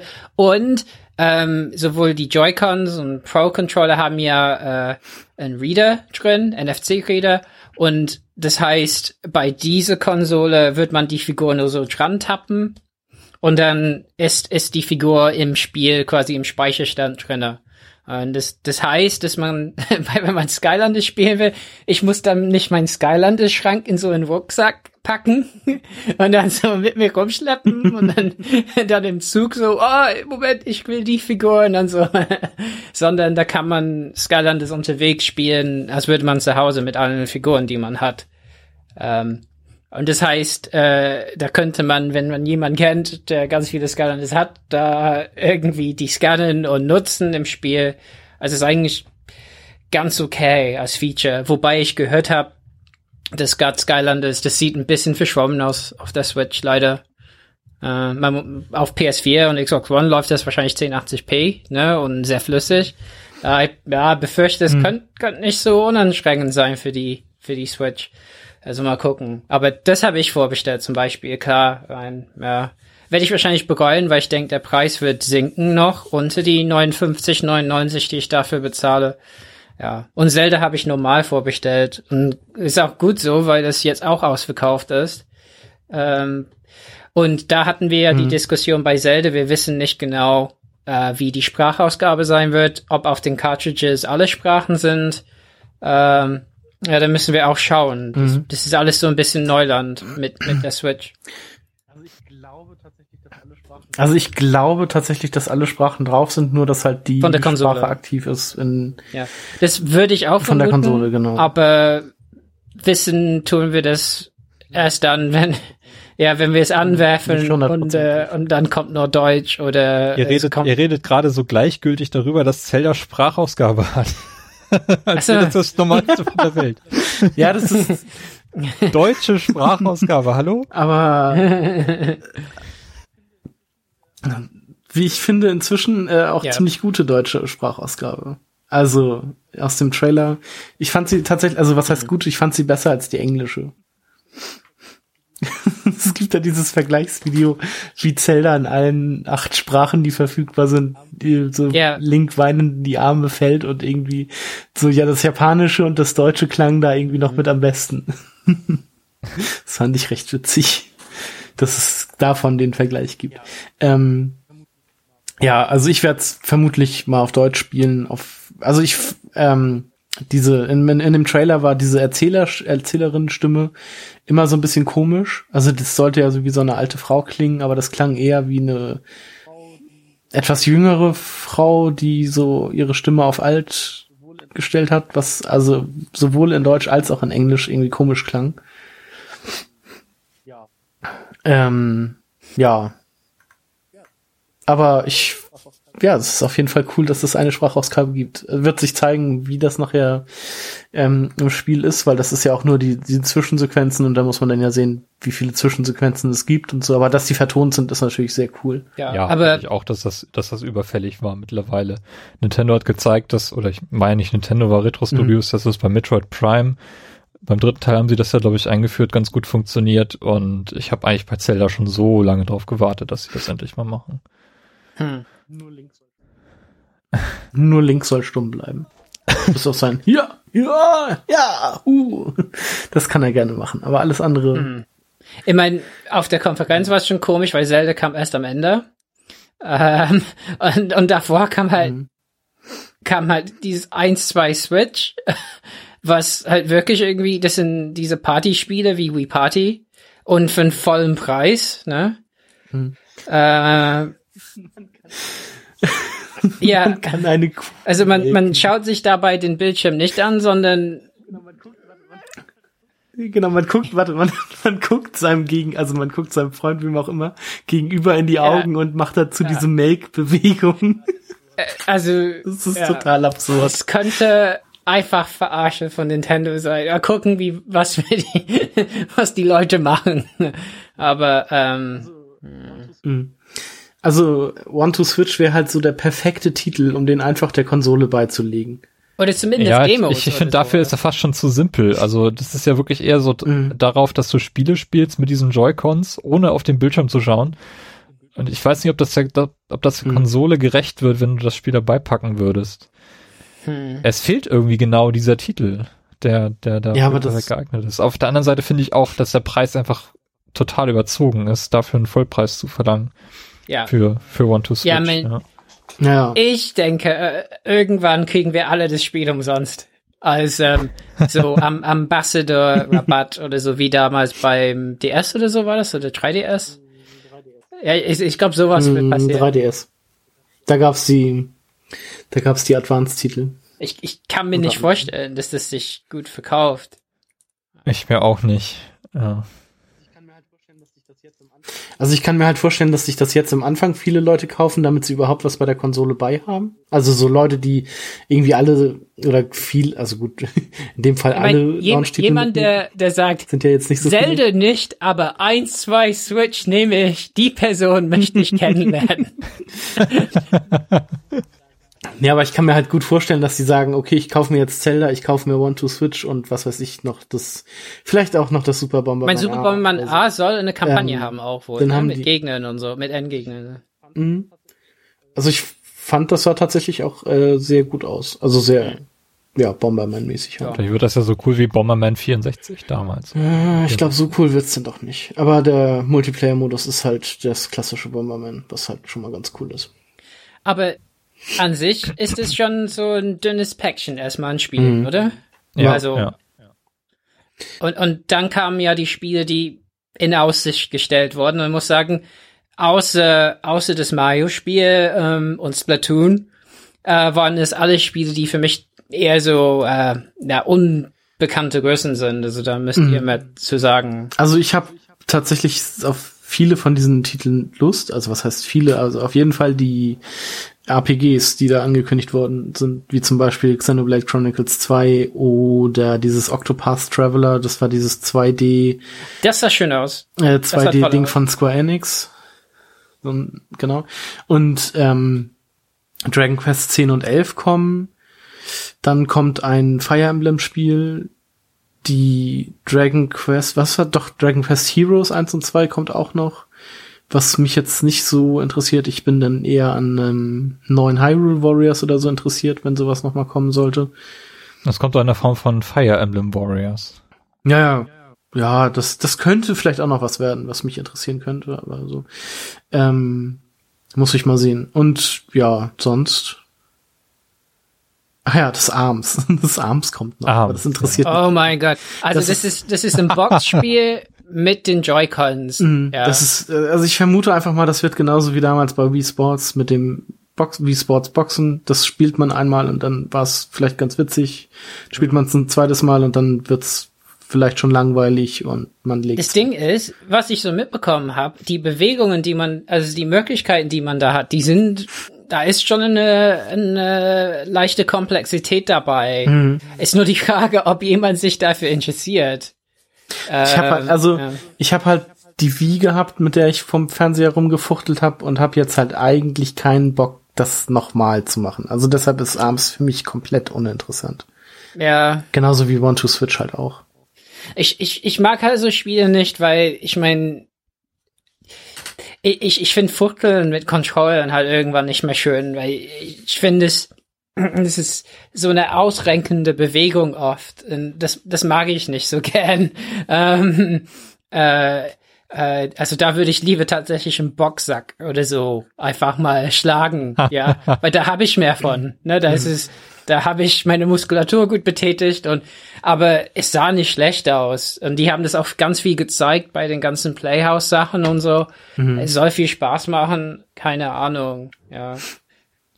Ja, Und ich habe mich auch gewundert, warum sie. ARMS äh, nicht äh, mit One-to-Switch irgendwie zusammen auf ein, ein Paket geschnürt haben. Weil das würde eigentlich perfekt zusammenpassen, aber ich glaube, sie haben irgendwie dann doch eher den Eindruck gehabt, dass ARMS größer ist, um das so einer Sammlung beizulegen. Und sie wollten es Retail haben, warum auch immer. Und das Mhm. ist dann, ich weiß nicht, also das ist genauso wie One to Switch. Ich sehe nicht, warum ich dafür 50 Euro auf den Tisch hinlegen soll. Das, das funktioniert Ja. nicht. Also ich Und, werde mir halt äh, das, weder das eine noch das andere kaufen. Ja. Ja, ich halt auch nicht. Also ich habe hab halt auch nur Zelda vorbestellt aus naheliegenden Gründen und ich hatte ja so ein bisschen äh, vermutet, dass das Super Mario auch zum Launch verfügbar sein wird. Das ist jetzt nicht der Fall. Das ist jetzt das das Spiel für die Weihnachtszeit. Mhm. Und äh, ja, es ist merkwürdig. Also es ist nicht das, was ich irgendwie erwartet habe. Ähm, zumindest kann ich mich so richtig mit diesem Spiel noch nicht anfreunden. Aber Carsten, du hast eine ganz coole Theorie aufgestellt, äh, was das mit dieser Echtwelt auf sich hat. Vielleicht kannst du die mir nochmal erläutern. Bei Mario. Mhm. Ach so, ähm, äh, viele Leute sind ja davon ausgegangen, dass das irgendwie die Hubworld ist, in der man, von der man, von der aus man dann in die, äh, in die ganzen Welten so startet. Aber für mich ähm, würde das, also ich würde hoffen, dass es einfach eine eine weitere Welt ist, in die man besucht, dass Mario halt so verschiedene Dimensionen oder sowas bereist.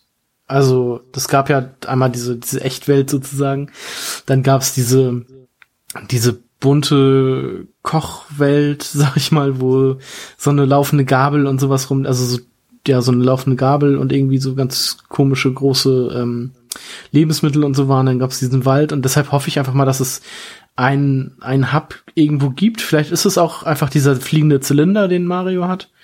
Ähm, und mit dem äh, vielleicht findet er dieses Ding auch irgendwo erst und als Bowser ihn aus dem Pilzkönigreich weg, was weiß ich, teleportiert. Ähm, und mit dem reist er dann halt von Welt zu Welt und ähm, ja, weiß nicht, sammelt Sterne oder irgendwas in diesen Welten. Ähnlich wie bei Mario 64 oder so. Ähm, und als Hub dient dann halt immer dieser fliegende Zylinder. Dieses Schiff. Und ich glaube nicht, dass äh, Mario in dieser Menschenwelt halt sozusagen zu Hause ist, dass das die Welt ist, wo auch das ähm, Pilzkönigreich und so ist, weil das passt einfach überhaupt nicht. Hat man ja auch, das sieht man ja einfach, dass Mario kein, kein, in Anführungsstrichen Mensch ist. So wie wir oder so. Also das, und die liefen da ja auch alle nur grau rum. Also ich glaube, wenn das wirklich die Welt ist, in der Mario leben wollte, sollte, dann würden die dann nicht alle in dieser Stadt so grau rumlaufen. Ich glaube, das ist einfach nur ein Level von vielen. Und ja, das ist das, was ich dazu zu sagen habe. Ja, klingt sinnig. Also ist auch eine, ist, ist eine schöne Theorie. Ich hoffe, die stimmt so ein bisschen. Äh, ja, werden wir sehen. Ich glaube, wir werden erst zur E3 irgendwie mehr erfahren zu Super Mario Odyssey. Ja, mal schauen. Ja, also es ist relativ wenig Spiele, wie ihr schon sagt. Ähm, Hm. ich hatte so ein bisschen die Theorie, dass, dass Nintendo das künstlich verknappt, ähm, um die Enttäuschung nicht, äh, oder sagen wir, um die Enttäuschung zu verringern für diejenigen, die keine Switch abbekommen. Beim NES Mini Launch hat man ja auch gesehen, dass äh, die gelieferte Menge kein bisschen ausgereicht hat, um die Nachfrage zu befriedigen.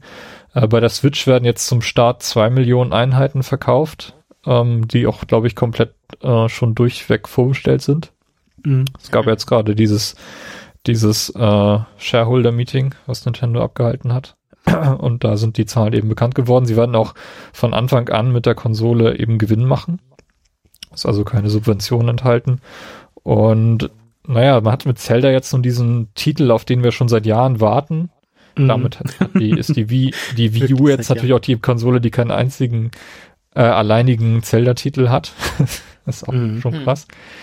Und ja, dass sie damit erstmal so das Angebot ähm, ja, befriedigen wollen. Und sie wissen, dass sie Hardware verkaufen werden und dann eben vielleicht im Laufe des Jahres so ein bisschen das Angebot füllen werden. Mario Kart macht ja dann den Anfang Hm. äh, im April, dann kommt Splatoon 2 zum Sommer und mal schauen, wann dann die Titel kommen, die von denen wir noch nichts wissen, zum Beispiel das äh, Pokémon gutes Star Fox. Sterne heißt es, glaube ich, ne? Stars, ja.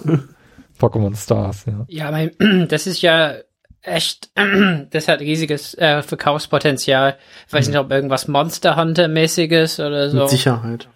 Ja, also Monster ich Hunter mein- wird mit Sicherheit kommen. Und, und Sega hat da einen ganz komischen Auftritt hingelegt und so, ja, wir werden Spiele für diese Konsole auch machen. Hä?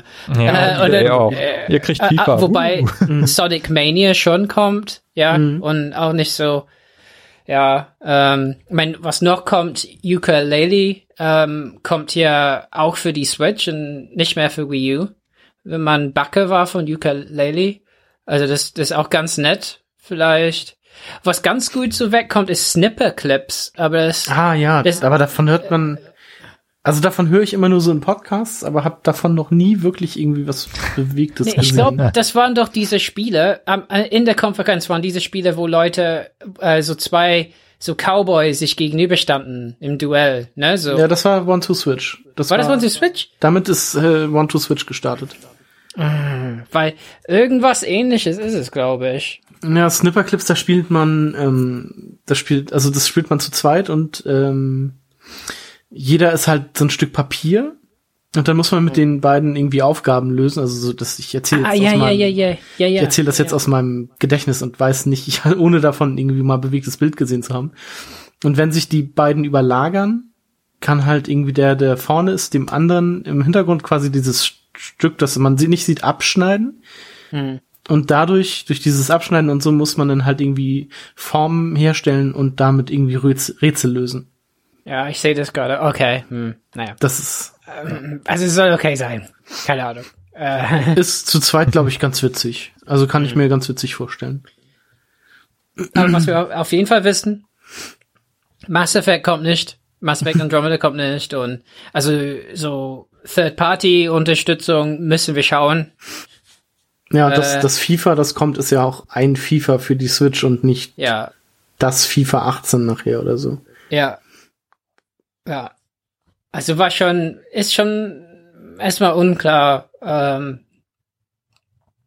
in, inwiefern das wieder halt nur so eine reine Nintendo-Konsole wird. Wenn, wenn da, wenn da, ich glaube, wie bei allem, ne, also wie der Markt funktioniert, wenn diese zwei Millionen Konsolen weg sind und noch mehr Leute, viele mehr Leute kaufen, dann werden Third Party wieder dabei sein, also weil da Geld ist, ne, aber aber ja, ich denke, Ports oder so können wir nicht erwarten. Also ich glaub, Ja, zumindest nicht am Anfang. Mal gucken. ja, vor allen ob- Dingen, ob- so schlechte Ports wisst ihr auch nicht. Ich meine, Mass Effect Andromeda würde vielleicht echt ziemlich blöd laufen auf, auf, auf der Switch. Ja. Also ich, ich, ich, ich glaube, mir wäre schon lieber einfach, dann machen die äh, was eigenes oder na, als, als, äh, als da Supports oder so zu machen. Ja. Und was wir noch nicht erwähnt haben, ist irgendwie, das ist wohl neu, Region Free, so irgendwie. Beziehungsweise können die Entwickler, die können es entscheiden, oder? Die ähm, Publisher können, können entscheiden, inwiefern die da, aber ansonsten ist alles Region Free.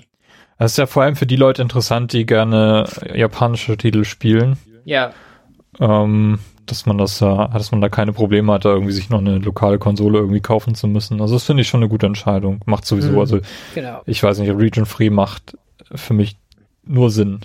Keine Nachteile für keinen, für keine Partei. Hi, so das. äh, Die Japaner sagen. Ja, also finde find ich auch gut. Also es ist, ne, die Zeiten sind eigentlich vorbei. Jetzt müssen wir nur gucken, wie es mit Sprachen ist und alles, aber.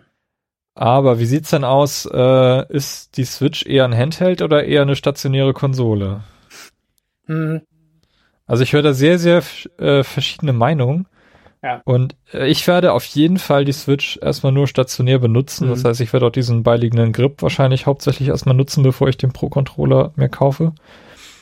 Ähm, den ich mal wahrscheinlich erstmal bei Carsten in die Hand nehmen werde. Mhm. hm. Und das, also es ist für mich eher eine Konsole, die ich nur im Fernseher stehen habe und wahrscheinlich gar nicht so viel mit den Joy-Cons machen werde. Wie sieht das bei euch aus? Hm. Also ich werde sie auch hauptsächlich stationär benutzen und ähm, wie man im neuesten TV-Spot oder was das ist, sieht, äh, auch mal mit auf Toilette nehmen. Aber ich werde damit bestimmt nicht irgendwie äh, draußen rumlaufen oder im Bus sitzen und dann Switch spielen. Also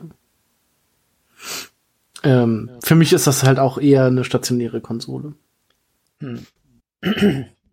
Ich bin mir nicht sicher, weil eigentlich als Erwachsener, ähm, kennt ihr ja, also immer wenn ich unterwegs bin im Zug, zum Beispiel wir am Wochenende fünf Stunden hin und dann fünf Stunden zurück, ähm, es ist schon so, dass ich da Zeiträume habe, aber meistens sollte ich arbeiten und habe was zum Lesen oder so Schreiben dabei.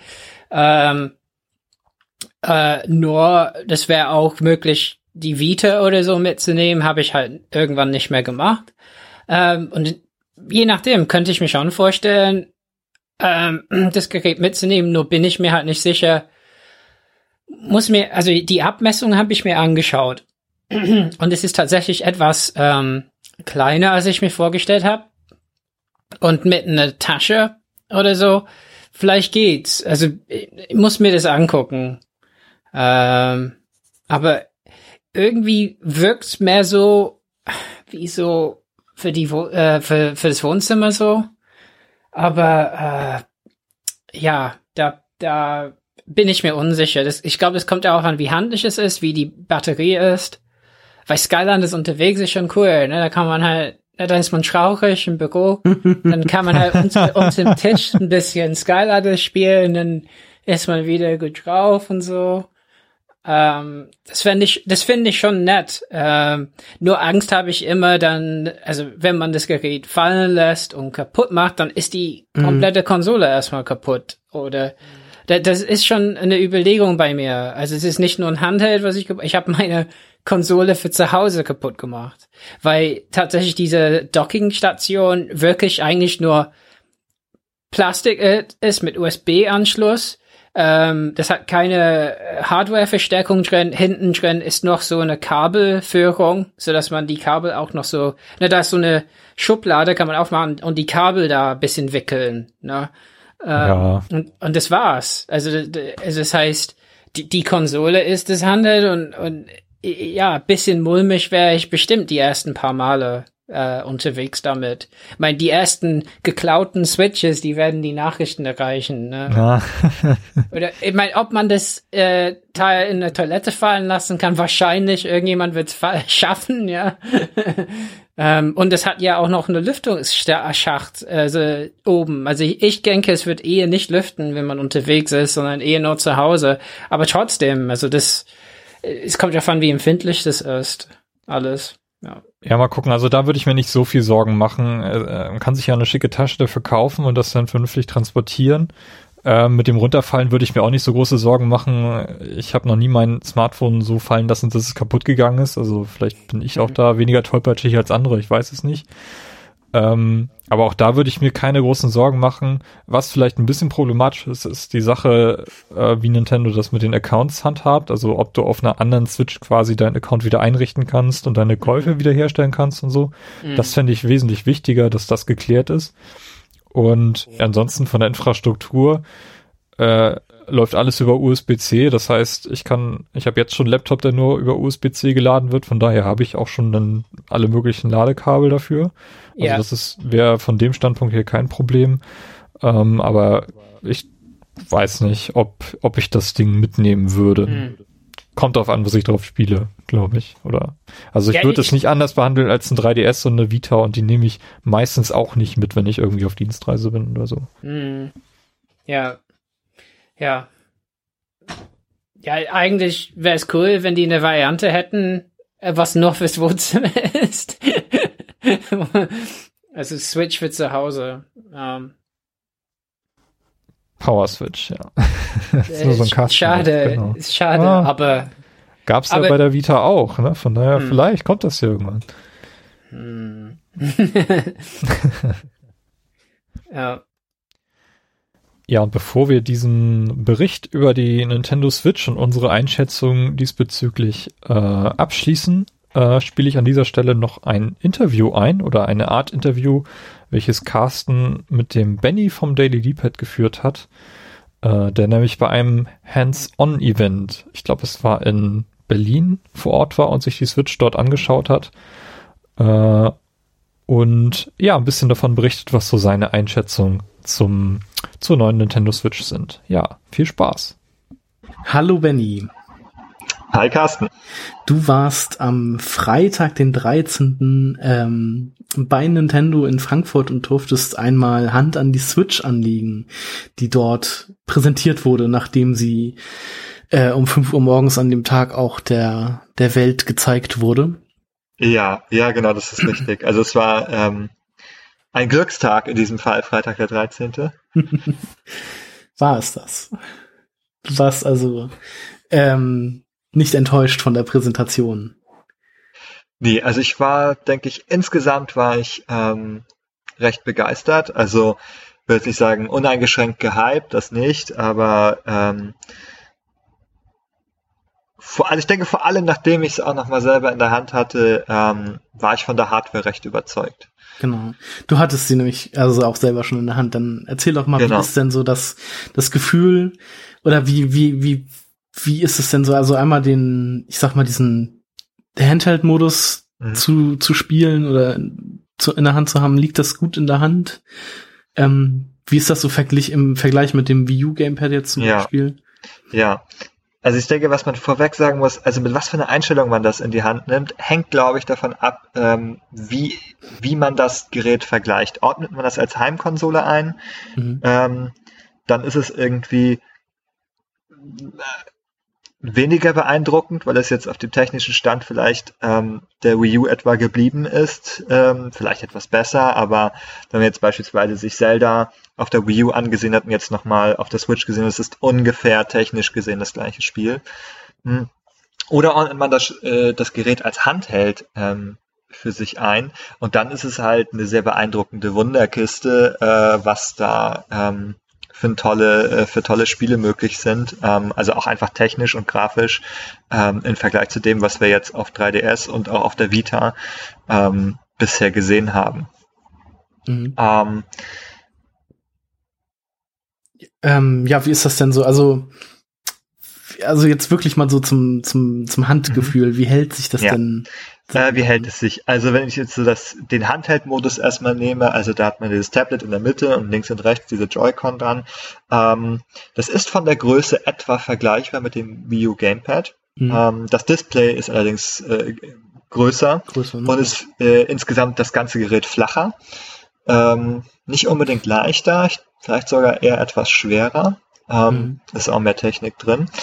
Ähm, etwas schwerer als das Wii U Gamepad fühlt sich, ähm, also es fühlt sich auch ehrlich gesagt äh, stabiler und, und kompakter irgendwie an. Also dieses Wii U Gamepad ist irgendwie wie so ein großer, äh, großes Plastikspielzeug, äh, finde ich, wenn man es in die Hand nimmt. Das klimpert so ein bisschen und ist halt so, hat so einen großen Plastikrahmen und, und sieht halt so aus, als ob man das mit in die Badewanne nehmen soll oder so, als wenn man drei Jahre alt ist. Aber ein bisschen böse gesagt. Ähm, okay. Mm, aber dieses, äh, das ist irgendwie, also vom Design her auch ein Lifestyle-Gerät. Es ist, äh, sieht vom Design her sehr, sehr schön und, und äh, äh, modern aus. Also ähm, hat wenige Akzente gesetzt, ähm, klare Kanten. Es sieht wirklich, es sieht wirklich schick aus. Es fühlt sich auch gut an. Es fühlt sich ähm, ja, wie, es ist deutlich, deutlich äh, äh, flacher und kompakter. Ein bisschen wie eine große PS Vita, würde ich sagen. Mhm. Wie eine etwas größere PS Vita. Also auch ein sehr, sehr angenehmes Gefühl im Handheld-Modus, das äh, in der Hand zu halten. Mhm. Ähm, Nochmal ganz kurz, die hat weiterhin auch zwei äh, Schultertasten oder also vier insgesamt, also an jeder genau, Seite. Genau, auf jeder Seite zwei, also eine sogenannte Schultertaste und einen sogenannten Trigger auf jeder Seite. Wobei die Trigger auch nur digital sind und keine Analog-Trigger. Okay, aber das war ja bei der, war das bei der Wii U auch so? Das war auch schon so, genau. Genau, und ähm, dann, ähm, wie ist das, wenn man, also mit den, wie heißen sie, die Joy-Cons, wenn man mit denen in diesem Tablet-Modus sozusagen spielt, dann hat man ja den, also kann man ja die Joy-Cons quasi in jeder Hand einhalten. Genau. Also das bleibt sozusagen der Mobilbetrieb ähm, und du kannst aber die Controller einfach unabhängig von äh, dem, dem Tablet betreiben und die so wie zwei Wiimotes, mhm. zwei sehr kleine Wiimotes in die Hand nehmen. Ähm, und dann auch davon Gebrauch machen, dass sie Bewegungssensoren haben, mhm. also auch wie mit Wiimotes damit spielen beispielsweise. Ähm, und auch, was ja viele bei der Wii sehr genossen haben, irgendwie dieses linke und rechte Teil getrennt zu benutzen. Mhm. Einfach so quer mit den Händen herumbaumeln und äh, ist nicht darauf gezwungen, sozusagen die Hände in den Schuss zu legen und in die ja. Mitte zu führen, sondern kann halt so ähm, ganz frei äh, diese beiden Elemente einzeln bedienen. Genau. Ähm, Was man sagen muss, die sind wirklich, wirklich klein. Die sind echt klein.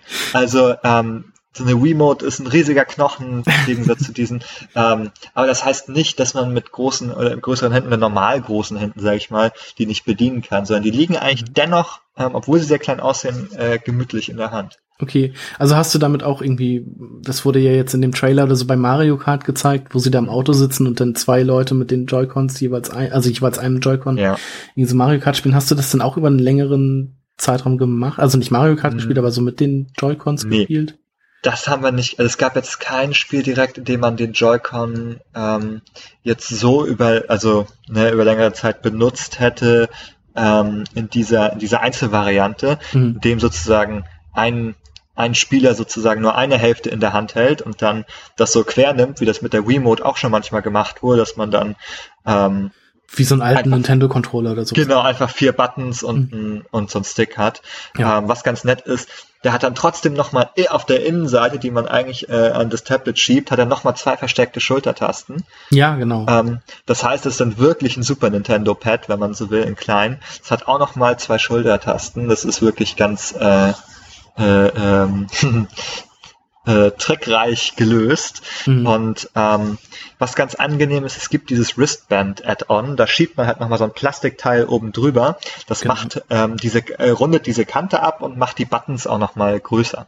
Genau, und der das Controller heißt, wird dadurch auch noch ein Stück größer. Genau, das heißt, also der ist trotzdem noch nicht so groß ja, wie ja. Super Nintendo Pad, aber das macht insgesamt äh, rund und gemütlich. Ähm, mhm über einen längeren Spielzeitraum, das kann ich dir leider nicht sagen. Das muss, das muss man dann, das muss man dann fand, selber sehen. Also ich fand auf Bildern sieht das immer so verkrampft aus, wenn Leute das Ding in der Hand haben. Da, ähm, das ist aber tatsächlich gar nicht so. Das sieht mhm. nur so aus. Also es ist ähm, auch mit größeren Händen und längeren Fingern ähm, ist das kein Problem.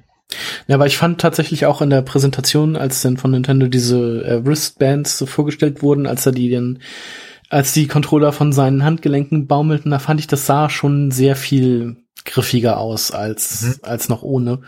Ähm, ja, vorher sah das wirklich sehr verkrampft aus und mit diesen Aufsätzen sieht es tatsächlich so aus, als wenn man da genau. nicht, nicht sehr lange, aber schon länger noch mit einem spielen könnte. Ja, man muss fairerweise sagen, also mit diesen Aufsätzen wird das auch ausgeliefert. Also die muss man mhm. jetzt nicht extra genau, kaufen, sondern die sind halt auch immer dabei. Das ist ähm, man kann die auch nachkaufen, also vielleicht, ähm, wenn man die kaputt macht, aber ähm, die sind schon dabei, die gehören schon zur Standardausstattung, was denke ich ganz mhm. gut ist. Ähm, wie ist denn dein Eindruck zu diesem HD Rumble? Kann man ähm, wirklich die Eiswürfel ja. in einem Glas fühlen? Ja, äh, kann man. Ähm, und mehr. Ähm, also das würde ich sagen, ist so die beeindruckendste Neuerung an dem Gerät. Also sonst die meiste Technik, die drinsteckt, ist im Grunde bekannte Technik. Ähm, sehr gut, sehr gut äh, integrierte Technik. Beispielsweise die Bewegungssensoren funktionieren ganz hervorragend. Ähm, mhm. also da hatte ich äh, tatsächlich auch keinen Zweifel dran nach dem, genau. nach dem V-Motion Plus und so. Das genau. Und also der, der Touchscreen, der ja auch verbaut wurde, den konnten wir jetzt nicht auswählen, aber man sieht halt auch, der Bildschirm ist halt ähm, hochauflösend, also nicht mehr das, was wir vom 3DS und von der Wii U kennen. Mhm. Ähm, alles sozusagen die Technik drin ist, ist ähm, zwar bekannte, aber ähm, Technik, aber auf einem deutlich höheren Niveau, als wir das jetzt bisher von Nintendo äh, Geräten gesehen haben. Ähm, und neu ist dieses HD Rumble. Ähm, und irgendwie, weiß nicht, bis man das selber so gefühlt hat, war ihm, also mir war zumindest nicht klar nach der Präsentation, was soll das bedeuten eigentlich oder wie kann man sich das vorstellen. Ähm, das kann man sich vorstellen äh, tatsächlich so als einen dreidimensionalen haptischen Eindruck ähm, wenn man das in die Hand nimmt. Also das kann auf, auf Weisen vibrieren, die dir halt den Eindruck vermitteln, sozusagen, dass äh, räumlich äh, unterschiedliche ähm, Dinge passieren sozusagen auf diesem Gerät. Ähm, ich denke, das beste Beispiel ist ein Minispiel, das gezeigt wurde von der Sammlung One to Switch, ähm, die am Launchtag am 3. März auch erscheinen soll mit äh, etwa über 20 Minispielen. Mhm. Ähm, und da ist es so, dass man so ein, auf dem Bildschirm sieht man so einen, einen, einen Holzkasten, einen kleinen, und da sind Murmeln drin. Ähm, und dann wird da verschlossen und man weiß aber nicht, wie viele Murmeln befinden sich nun in der Kiste. Und dann soll man ähm, durch Bewegen herausfinden ähm, und raten dann, äh, wie viele Murmeln sich da drin befinden. Und das ist sozusagen die Tech-Demo eigentlich für dieses HD-Rumble. Mhm. Man nimmt es in die Hand, du hast tatsächlich das Gefühl, hier denkst du, scheiße, mach das Ding auf, hol die Murmeln raus. äh, ihr, ihr wollt mich doch betrügen, das sind wirklich, das sind wirklich Sachen in dem Controller. Ähm, weil es dir so ein ähm, interessantes, äh, präzises, äh, haptisches Feedback gibt, dass du wirklich das Gefühl hast, okay, ähm, hier ist etwas, da ist plötzlich etwas Schwereres drin, da fängt es an, dann, wenn du den Controller kippst, dann ähm, rollt das sozusagen, als wäre es in diesem äh, Objekt drin auf die andere Seite und du spürst es dann auf einmal in der anderen Seite des, des Controllers. Ähm, und das ist halt auch nicht nur so ein, so ein brummendes Vibrieren, sondern halt so eine präzise Veränderung, dass du wirklich das Gefühl hast, das sind Objekte mit Gewicht, die sich da bewegen. Also es so ähm, wirklich kleine Veränderungen auch äh, spüren kannst. Du hast auch das Gefühl, du kannst etwa abschätzen, wie groß diese Murmeln sind, wow. die sich da drin befinden. ähm, in der Art und Weise, wie das vibriert. Ähm, wie diese Technologie tatsächlich funktioniert, kann ich dir nicht sagen, ähm, mhm. aber äh, das Ergebnis ist doch recht beeindruckend. Also wenn man das mal vergleicht mit dem, was man sonst so kennt, so ein, da brummt halt so ein Motor irgendwie und alles, das ganze Ding wackelt, okay. Ja. Äh, so kennt man Rumble bisher. Ähm, das ist totaler Standard und das ist jetzt niemand mehr beeindruckt von, aber ähm, dieses, diese HD-Rumble-Funktion war doch nochmal eine ganz andere äh, Geschichte. Das dann ja, bin ich mal sehr gespannt drauf, das selber mal ausprobieren zu können. Ja, also das ist so wieder so eine Sache, die ein bisschen schwer zu erklären ist, aber wenn man es in der Hand hat, mhm. dann weiß man ja, okay, wow, da ist, das ist einiges. Ja. Genau, und dann äh, würde mich abschließend, glaube ich, nochmal interessieren, so der, der Unterschied, sage ich mal, von diesem Joy-Con Grip und dem Pro-Controller. Mhm. Also reicht es, wenn man sich das äh, Switch-Paket holt oder sollte man sich quasi noch einen Pro-Controller zum Start kaufen? Mhm. wie, ähm, wie, liegen die beiden in der Hand? Oder wie liegt dieses also, Joy-Con Grip in der Hand? Ja. Also es liegt schon beides gut in der Hand. Ähm, ich glaube, es ist eine Frage so, das muss man halt ein paar Stunden länger noch ausprobieren, würde ich sagen. Ähm, ich würde schon sagen, dass der Joy-Con Grip, also dafür, dass es ja irgendwie wie so eine Zwischenlösung erstmal wirkt, mhm. ähm, doch ziemlich gut funktioniert. Also das liegt alles schon sehr gut äh, und gemütlich in der Hand. Ähm, äh, also es ist halt auch so ein Gewohnheitsding. Also es fühlt sich halt, es ist, dieser Joy-Con Grip äh, fühlt sich halt ein bisschen anders an als so übliche Controller, was eben an dieser Aufschiebekonstruktion auch so ein bisschen liegt. Ähm, aber nicht so, aber nicht so drastisch. Ähm, er hat jetzt natürlich nicht so, ähm, so Feinheiten wie dann, also, also Gummigrip oder sowas wie jetzt der Pro Controller es auch hat, dass du halt an den Außenseiten so ein bisschen mehr Grifffestigkeit hast. Ähm, und den größten Unterschied, den ich aber da ausmachen würde, ist, dass äh, der Pro Controller ein äh, äh, richtiges Steuerkreuz hat. Ah, ja. ähm, denn bei den Joy-Cons ist es so, dass halt beide ähm, einen Stick und vier Tasten haben. Mhm. Was halt Sinn macht, weil man sie auch einzeln benutzen kann und als, als Controller sozusagen. Und dann ist es wichtig, dass halt nicht nur ein Spieler Tasten und einen, Steuer, äh, und einen äh, Stick hat und der andere hat halt einen Stick und das neben ein Steuerkreuz. Dann würde das nicht funktionieren, das Prinzip. Also haben beide Tasten ein Stick, äh, äh beide Hälften ein Stick und vier Tasten. Ähm, und das fühlt sich halt auch manchmal komisch an, als ich jetzt Zelda gespielt habe und da so drauf patschte und so das Steuerkreuz vermutete an der Stelle. Mhm. Und es waren halt dann vier Tasten. Ist halt dann, ähm, also für viele Spiele vielleicht nicht wichtig, wie bei Zelda eigentlich auch nicht. Gewöhnt man sich um. Ähm, aber es gibt schon einige Spiele, äh, zum Beispiel wenn man an Fighting Games denkt, wenn jetzt Street ja, genau. Fighter, wenn jetzt Capcom mit Street Fighter kommt, dann möchte man vielleicht ein richtiges Steuerkreuz haben. Und ich denke auch so an Virtual Console. Also ich spiele ja. momentan äh, Oracle of Seasons, also Zelda auf dem Game, genau, das auf dem will, 3DS. Das willst du Und wahrscheinlich, das, genau, das willst du wahrscheinlich mit dem Stick spielen. Das nee, das geht einfach nicht. Das, ist, das funktioniert einfach nicht so gut. Deshalb spiele ich es lieber mit dem, mit dem, Steuerkreuz. Genau. Aber ähm, gut. Und ich glaube, das wird den großen Unterschied machen, das Steuerkreuz. Ähm, und naja, also sozusagen der Pro-Gaming-Bereich, es ist halt schon ähm, von der Form her ein sehr, sehr gemütlicher Controller, der Pro-Controller. Also der mhm. ist wirklich besonders gut. Also spielt so ein bisschen in, vom Farmfaktor her in der Liga vom Xbox äh, slash Xbox One Controller. Hat zum Glück jetzt auch die Tasten und die, den rechten genau, getauscht, nicht so wie bei der Wii U. Ja, ja, das ist wieder asymmetrisch, so wie man mhm. es gewohnt ist jetzt eigentlich, ähm, wie es auch angenehmer ist, äh, meiner Meinung nach zumindest. Ähm, und ähm, ja, hat also ein tolles Design, auch keine, keine Trigger allerdings, äh, die analog sind, sondern genauso wie die Joy-Cons nur digitale mhm. Trigger. Ähm, das muss man dazu sagen. Ich glaube, das Einzige, was so ähm, einige Leute vielleicht ähm, stören wird oder was vielleicht schade ist für so Rennspiele, wo man dann so Schubregler benutzen kann, mhm. um auch ähm, die Geschwindigkeit zu steuern. Ähm, aber ansonsten ist das ein ganz hervorragender Controller, der auch alle Features mitbringt, ähm, die in den Joy-Cons sonst stecken. Ich glaube, das Infrarot-Feature tatsächlich nicht, aber den NFC-Reader für Amiibos genau. ähm, und auch das HD-Rumble sind in dem Pro-Controller ebenfalls äh, verbaut. Dann kann man auch fühlen, wie die Murmeln durch den Pro-Controller rasten. Ja, also ob jetzt tatsächlich genauso ein Spiel genauso naja, funktioniert damit, äh, das ist die Frage. Die Möglichkeit ähm, gibt's. Aber genau, aber das, die Funktionen sind, sind mit, mit enthalten sozusagen. Ähm, also ich denke, wenn man halt viel spielt und auch man gerne Steuerkreuz hätte, ähm, ist es, glaube ich, schon eine gute Investition. Also aufgrund der Tatsache, dass halt doch viel Technik mit verbaut ist, mit dem NFC-Reader, mit dem HD-Rumble, ähm, ist der Kostenpunkt, erklärt sich so ein bisschen dadurch, der soll 70 Euro kosten, mhm. ähm, was viele zu teuer finden. Ich glaube, 50 Euro wäre so ein bisschen das, was man so erwarten würde für so einen Controller. Ich glaube, also für einen Play äh, Xbox One Controller zahlt man glaube ich so 50, 55, ja. für einen PlayStation 4 Controller glaube ich so 60, 65, ja. also Nintendo ja, also ist da schon eine Ausnahme, es ist aber eine kleine Ecke teurer als uns jetzt gewohnt war, so ist so ein bisschen den Nase rümpfen. Ähm, ich denke, also es ist nicht für jeden vielleicht, ähm, gerade wenn man halt eher so ein bisschen casual äh, und wenn man das vielleicht primär als Handheld benutzen möchte unterwegs, ähm, ist es weniger relevant. Ähm, aber es gibt da Einsatzgebiete. Ich glaube, das muss jeder so ein bisschen entscheiden. Ähm, auch vielleicht nach, also vielleicht würde ich es nicht, nicht zum Launch kaufen, sondern vielleicht erstmal so abtesten, wie gut komme ich eigentlich zurecht mit dem, mit dem Startpaket. Ähm, wie sagt mir der Joy-Con Grip, wie sehr sagt er mir zu? Ähm, wenn man dann merkt, so, ich ich brauche jetzt das Steuerkreuz oder es ist mir, ähm, ich hätte es gern noch, ähm, vom Formfaktor her hätte ich gern richtigen äh, Controller, so wie ich es gewohnt bin, in der Hand zu haben.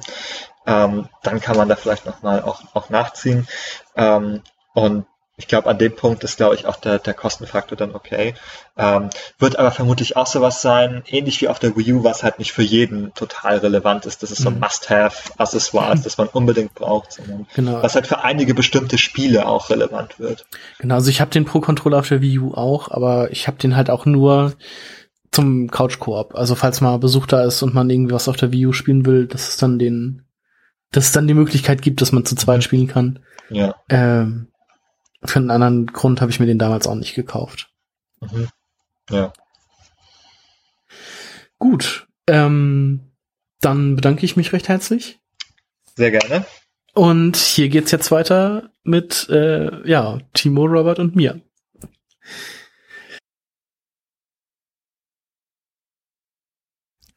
Okay, wollen wir den Sack zur Vita, äh, zur Vita, zur ja. Switch zumachen? Mhm.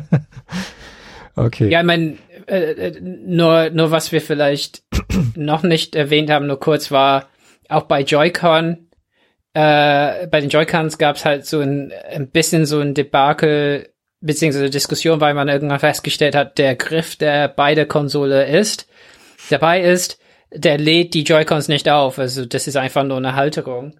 Während man für 30 Euro eine Halterung kaufen kann, die eine Ladung äh, aufnimmt. Und ähm, Vielleicht so schlimm ist es nicht, weil die Joy-Cons mhm. wohl 10 Stunden Ladung haben. Und die werden dann geladen, wenn die an der Konsole dran sind, neben dem Display. Aber ja, eine schöne Optik, wie man es in der Politik mittlerweile sagt, wenn man über die Trump-Regierung spricht, ist es nicht so, ne? Also es ist ein bisschen so eine, es sieht nicht so schön aus, finde ich. Also, wieso hat man nicht das beigelegt? Äh, ja, also da, da haben die, finde ich, vielleicht ein bisschen zu viel, zu viel Geld gespart oder sparen wollen. Ja, es ist tatsächlich ein bisschen unschön. Das heißt, wenn du die Konsole so kaufst und nur stationär verwendest, dann musst du regelmäßig die Grips von diesem äh, die, die, Joy-Cons von diesem Grip abnehmen und an die, an, an die Konsole stecken, damit sie geladen werden. Das Ja, ist ein bisschen ungeschickt, sagen wir mal so. ja. Ja. Zumal die Joy-Cons halt so teuer sind, ähm, einzeln. Also es ist nicht so, dass man einfach sagt, ja dann. Also ich glaube, die meisten Leute, anstatt zwei Joy-Cons zu kaufen, werden sich eher so einen Pro-Controller kaufen, gerade weil er sich sehr schön anfühlen soll. Also Leute, die das in der Hand hatten, die meinten, das wäre ihr liebster Controller sofort. Also keine Ahnung. Er sieht auch schick, sieht auch nett aus. Pro-Controller? Also, ja, hat mir Ich finde den gar nicht so hübsch. Ja. Also mit diesem komischen, halb durchsichtigen oder so, äh, sieht so aus wie durchsichtig. Das, ich finde den schon nicht ganz so hübsch. Okay. Ja. Wir können wegswitchen, so. Ja. Okay, äh, letztes Mal, als wir die, den Jahresrückblick aufgenommen haben, äh, kam eine News rein, die wir jetzt nochmal aufgreifen wollen. Und zwar hat äh, Microsoft Scalebound gecancelt. Zu dem Zeitpunkt war es noch nicht ganz klar, was so die Hintergründe sind. Ich glaube, die sind uns immer noch nicht so ganz klar. Hm. Ähm, aber Scalebound war der Exklusivtitel von Platinum Games, der für die Xbox äh, Mhm. One entwickelt wurde. Und hat auch auf der E3 oder ich weiß nicht, so auf den letzten E3s immer recht prominent ähm, Mhm. Platz gefunden. Ich erinnere mich noch an die Präsentation Ja. auf der E3 2016, wo wir da, glaube ich, ein Ja, bisschen genau. Gesehen haben auch. Ja, die haben da so ein Ja, so- nee, war das nicht so eine Krabbe? Oder sowas. Oder so ein, so ein Krebs. Äh, kann Ein sein. Enemy Crab, jawohl. Und also ich muss ganz ehrlich sagen, mir gefiel das Spiel irgendwie von Anfang an nicht. Ich fand das irgendwie sehr seltsam. Ähm, dass es jetzt trotzdem eingestellt wurde, also finde ich dennoch schade, auch für, also gerade für Platinum Games. Ja, und, und auch für Leute, ich meine, die, die, die Fi, ne, die Almighty Fi auf Twitter, die Sophie, die, also die, die ist ja so irgendwie, die studiert die Japanologie und liebt so Nihon, Nihongo-Shit, wie die immer sagt. Und für so Leute, die eher auf Xbox spielen, lieber auf Xbox spielen, Xbox ist es schon ein bisschen blöd, ne? Also da kriegt man halt ein Spiel nicht, worauf man sich gefreut hat, einfach. Ähm, ich finde es ist auch Ja, so eine Nische, was bei Xbox nicht Ja. gedeckt ist. Ja, auf jeden Fall. Ich fand das auf jeden Fall ein bisschen merkwürdig, wie das kommuniziert wurde. Mhm. Denn es gab äh, kurz danach, glaube ich, war es von Phil Spencer irgendwie die Nachricht, ja, wir haben ja aber noch das und das im Portfolio und Halo Wars 2 kommt ja bald und Mhm. überhaupt stehen wir ja super gut da. Und dann kam von Platinum Games ein paar Tweets, äh, wo die meinten, ja, wir sind sehr traurig, dass es eingestellt wurde und die scheinen auch so ein bisschen Mhm. überrascht gewesen zu sein über Mhm. diese Entscheidung. Und ähm, also das äh, finde ich politisch auf jeden Fall sehr, sehr schlecht gelöst, was dort passiert ist. Man mutmaßt ja. so ein bisschen, dass, dass Microsoft irgendwie gemerkt hat, dass das Spiel nicht so in die neue Philosophie äh, reinpasst, die sie fahren, nämlich dieses Games as a Service. Mhm. Und darüber haben wir ja beim letzten Mal schon so ein bisschen gerantet, also Spiele, die so einen konstanten Geldfluss erzeugen, in dem Spieler irgendwelche Boni oder sagen, ihr kennt diese Mhm. Kartensysteme aus allen möglichen. Das ist ja jetzt auch die, Spielen, die äh, Halo. Wars Blitz Beta. Das ist jetzt ist ja genau das gleiche. Ja, genau. also das da ist ja auch quasi sehr, sehr dieses prominent. Kartensystem vorgestellt. Ja. Was auf der einen Seite äh, meiner Meinung nach viel krasser ist als noch die DLC-Geschichten, die wir vor sechs, Mhm. sieben Jahren geführt haben, äh, wobei aktuell noch irgendwie zu beobachten ist, dass, dass viele Spiele ja dadurch auch konstant mit neuen Updates versorgt werden, die kostenlos sind. Ne? Also Halo Mhm. 5 hat ja auch einen ziemlich guten äh, Update-Zyklus, wo Mhm. man eigentlich Ja, kein Rainbow Six Siege muss. zum Ne? Beispiel. Total. auch. Muss man nicht zahlen, ja. Ja. Äh, ja, wobei Ja, okay. jetzt kommt was für Geld, ne, bei Rainbow Six. Ja. Ja, und dass dieses System, dieses Games as a Service nicht ins Scalebound reinpasst, gleichzeitig das aber so ein AAA-Titel ist. Und wenn man das Mhm. irgendwie so ein bisschen im Kontext mit vergleichbaren Singleplayer-Spielen sieht äh, auf der Xbox, also Rise fällt mir da spontan ein, Quantum Break und Recore, Mhm. dann sind diese Spiele ja kommerziell doch alle ziemlich Mhm. unterdurchschnittlich gelaufen und Ja. kamen auch oft bei den Kritiken nicht so gut weg. Ja. Sprich, ähm, keines dieser Spiele konnte sich so wirklich als Aushängeschild etablieren. Mhm. Und ich glaube, das war einer der Gründe, warum Microsoft jetzt bei Scalebound auch diese, die Reißleine gezogen hat.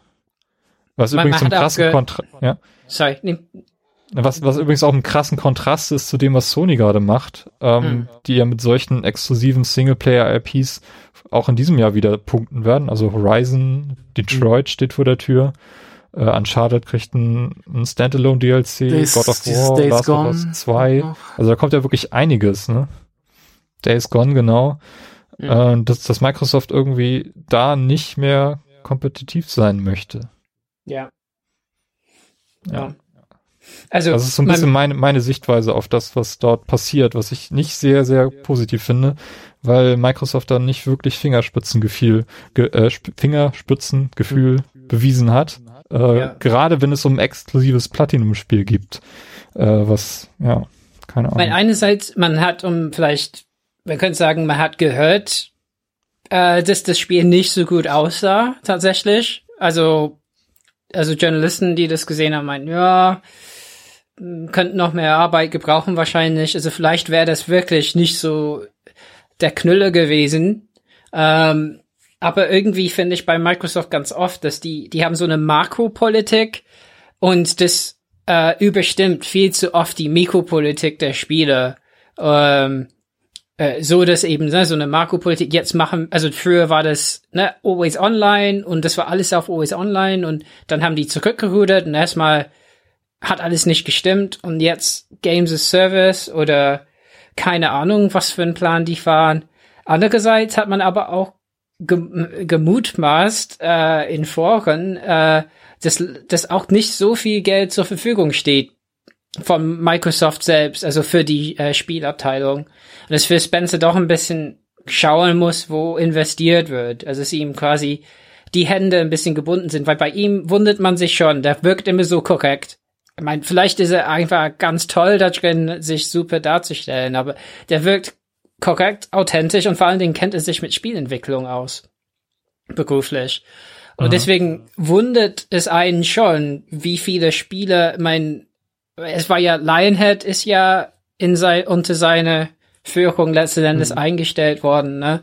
Und, äh, und jetzt Scalebound und so, es, es ist komisch. Man denkt halt, irgendwie ist das ein Widerspruch, so. Man würde, ja, ja, und, und tatsächlich der Vergleich zu Sony äh, tut voll weh, finde ich momentan. Ich meine, die haben es geschafft, Last Guardian rauszubekommen Ja. als Erfolg. Hat bei Edge, glaube ich, Game of the Year bekommen.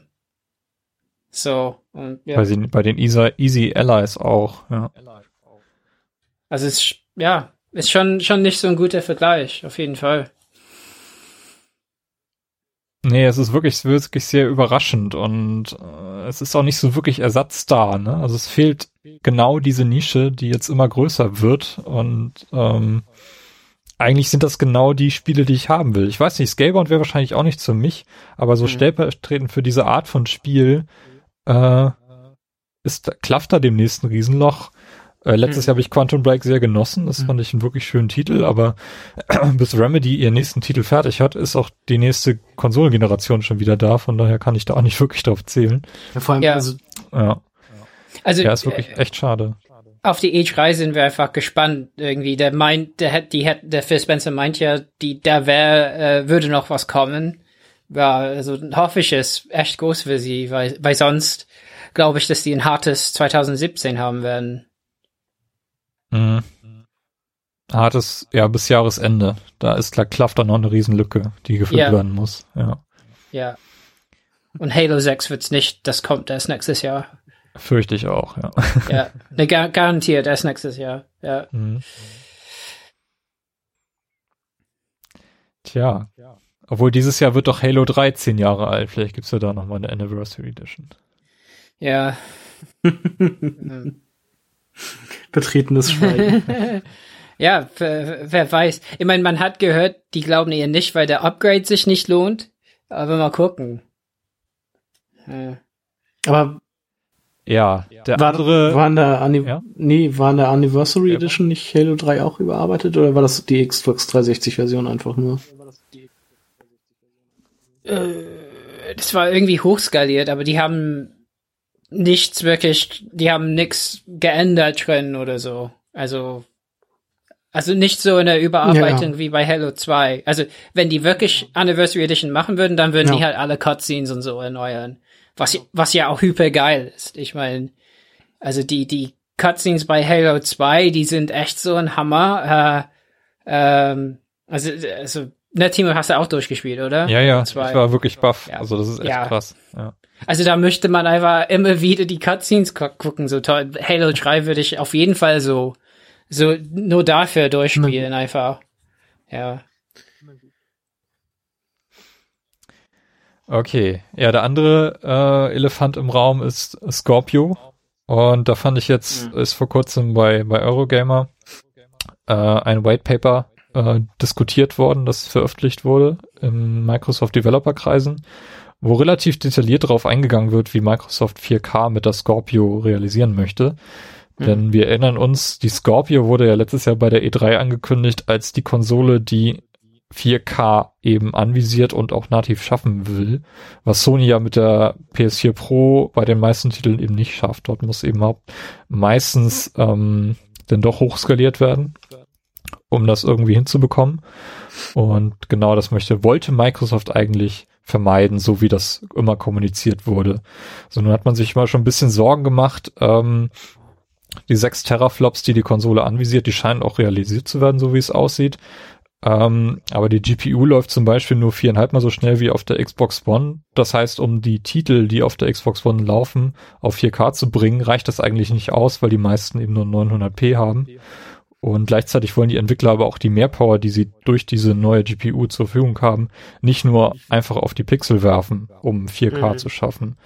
Von daher dürfen wir uns, glaube ich, davon verabschieden, dass wir viel nativ 4K bekommen werden, sondern dass eben auch bei der Scorpio viel skaliert werden will. Und in diesem White Paper steht eben auch schon, dass äh, dieses Sparse Rendering, was bei Sony Checkerbox Rendering heißt, auch eben hier zum Einsatz kommen wird. Und was ich auch sehr interessant fand, äh, dynamische Auflösung wird kommen. Äh, durch die Bank ich, bis, hin, bis runter zur normalen Xbox. Ich, ja. ich dachte Dynamic Frame Rate Dynamic Frame Rate ist äh, eine Geschichte, die für die Titel, glaube ich, gefahren wird, die nicht angepasst sind auf die auf die Scorpio. Okay.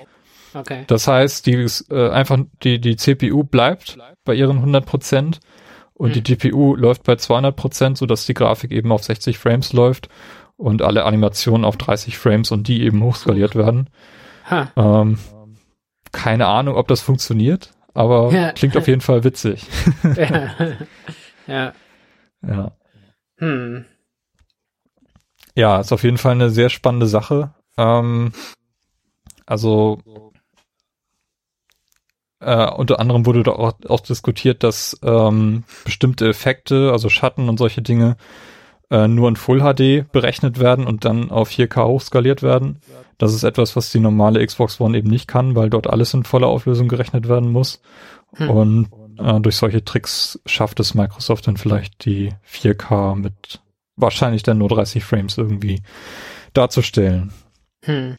Also sollte man vielleicht äh, anfangen, langsam mal zu kommunizieren, wie das aussehen wird, denn äh, natives 4K glaube ich nicht, dass, dass wir das mit der Scorpio kriegen werden.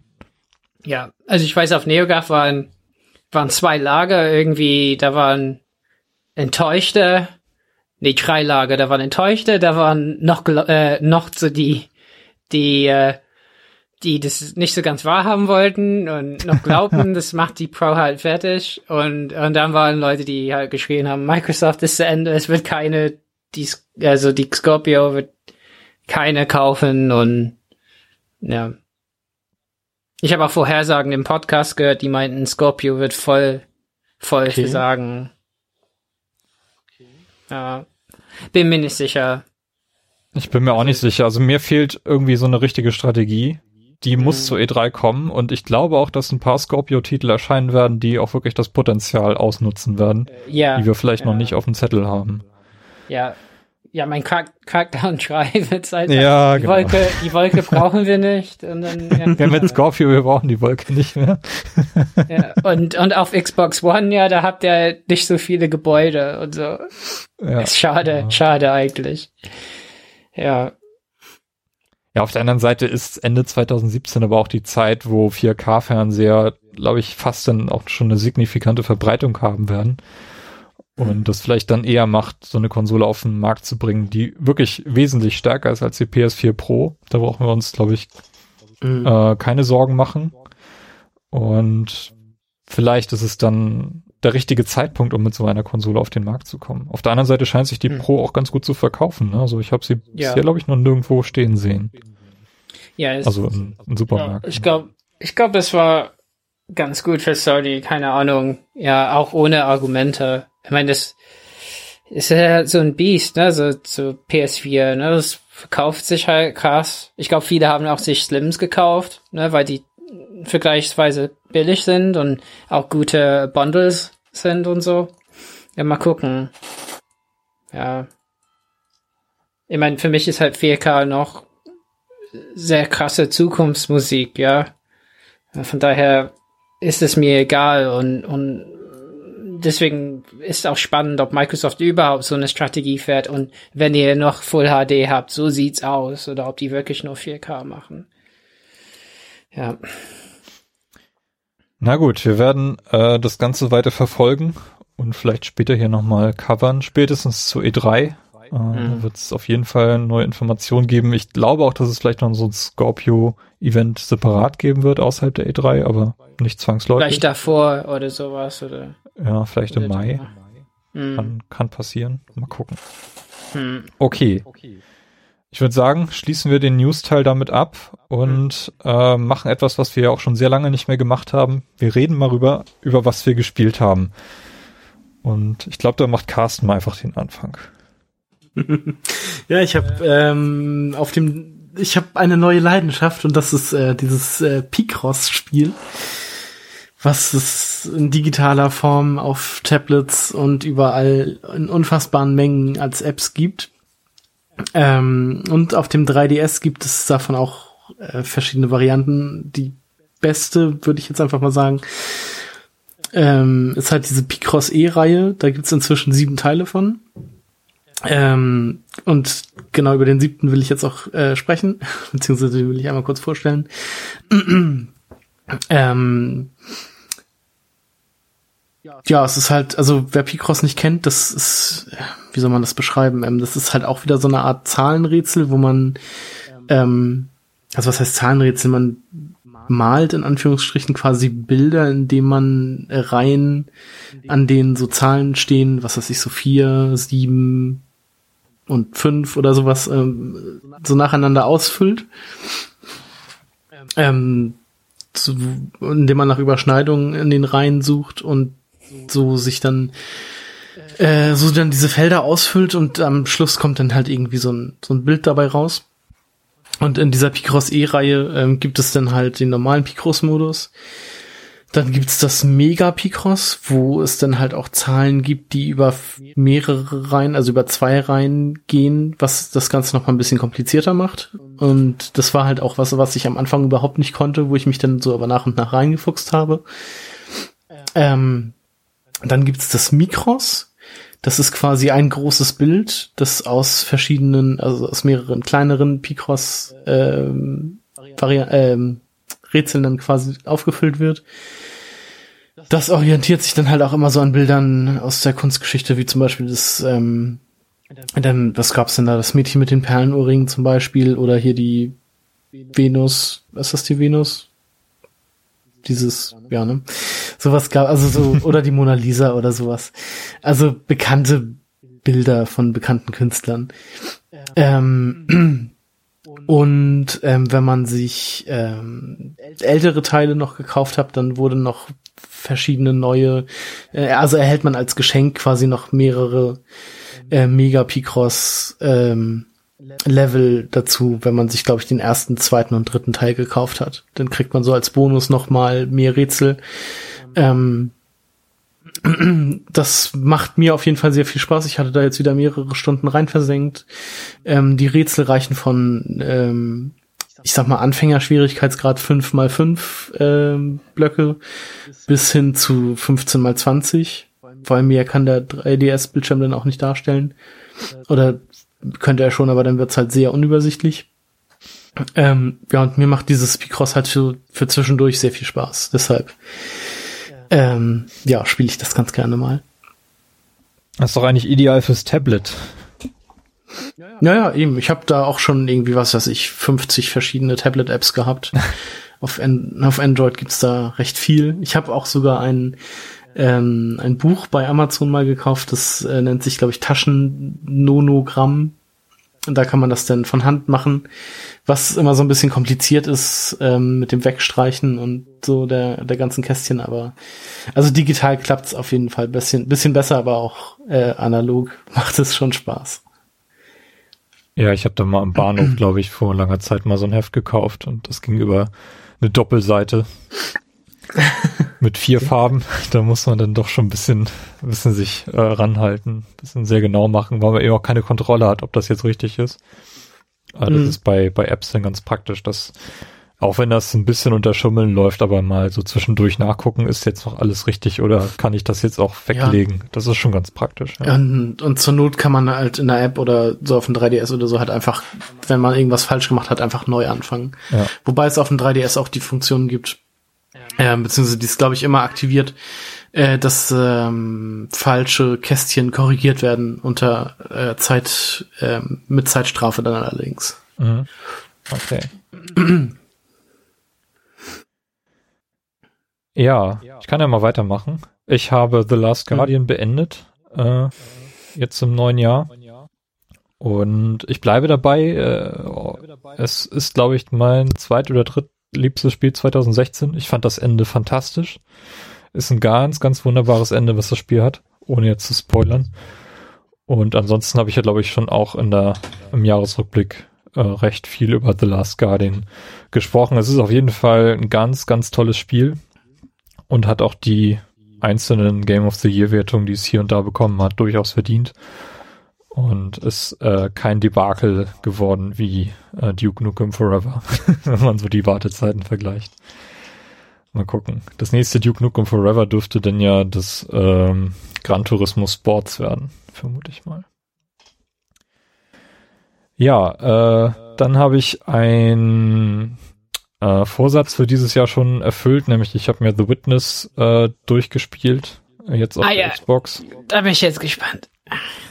Und äh, ja, bin wirklich sehr, sehr angetan. Also ich habe Roberts äh, äh, Vorschlag, der hat das ja das Spiel ja so ein bisschen vorgestellt in unserem Jahresrückblick, äh, genommen und mir gleich so einen Zettel geschnappt äh, da oder so einen Block daneben gelegt, um das so ein bisschen mittracken zu können.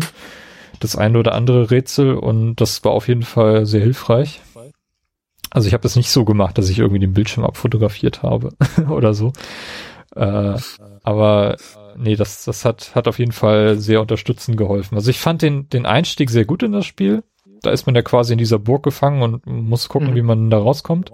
Mhm. Und das, das zeigt einem auch so ein bisschen das Grundspielprinzip, dass man nämlich, wenn irgendwie ein neuer Rätseltyp da ist, ähm, einmal quasi so eine Art Tutorial durchläuft, ohne irgendwelche Hinweise zu bekommen, sondern mhm. einfach nur in aufsteigendem Schwierigkeitsgrad so verschiedene Rätsel halt lösen muss.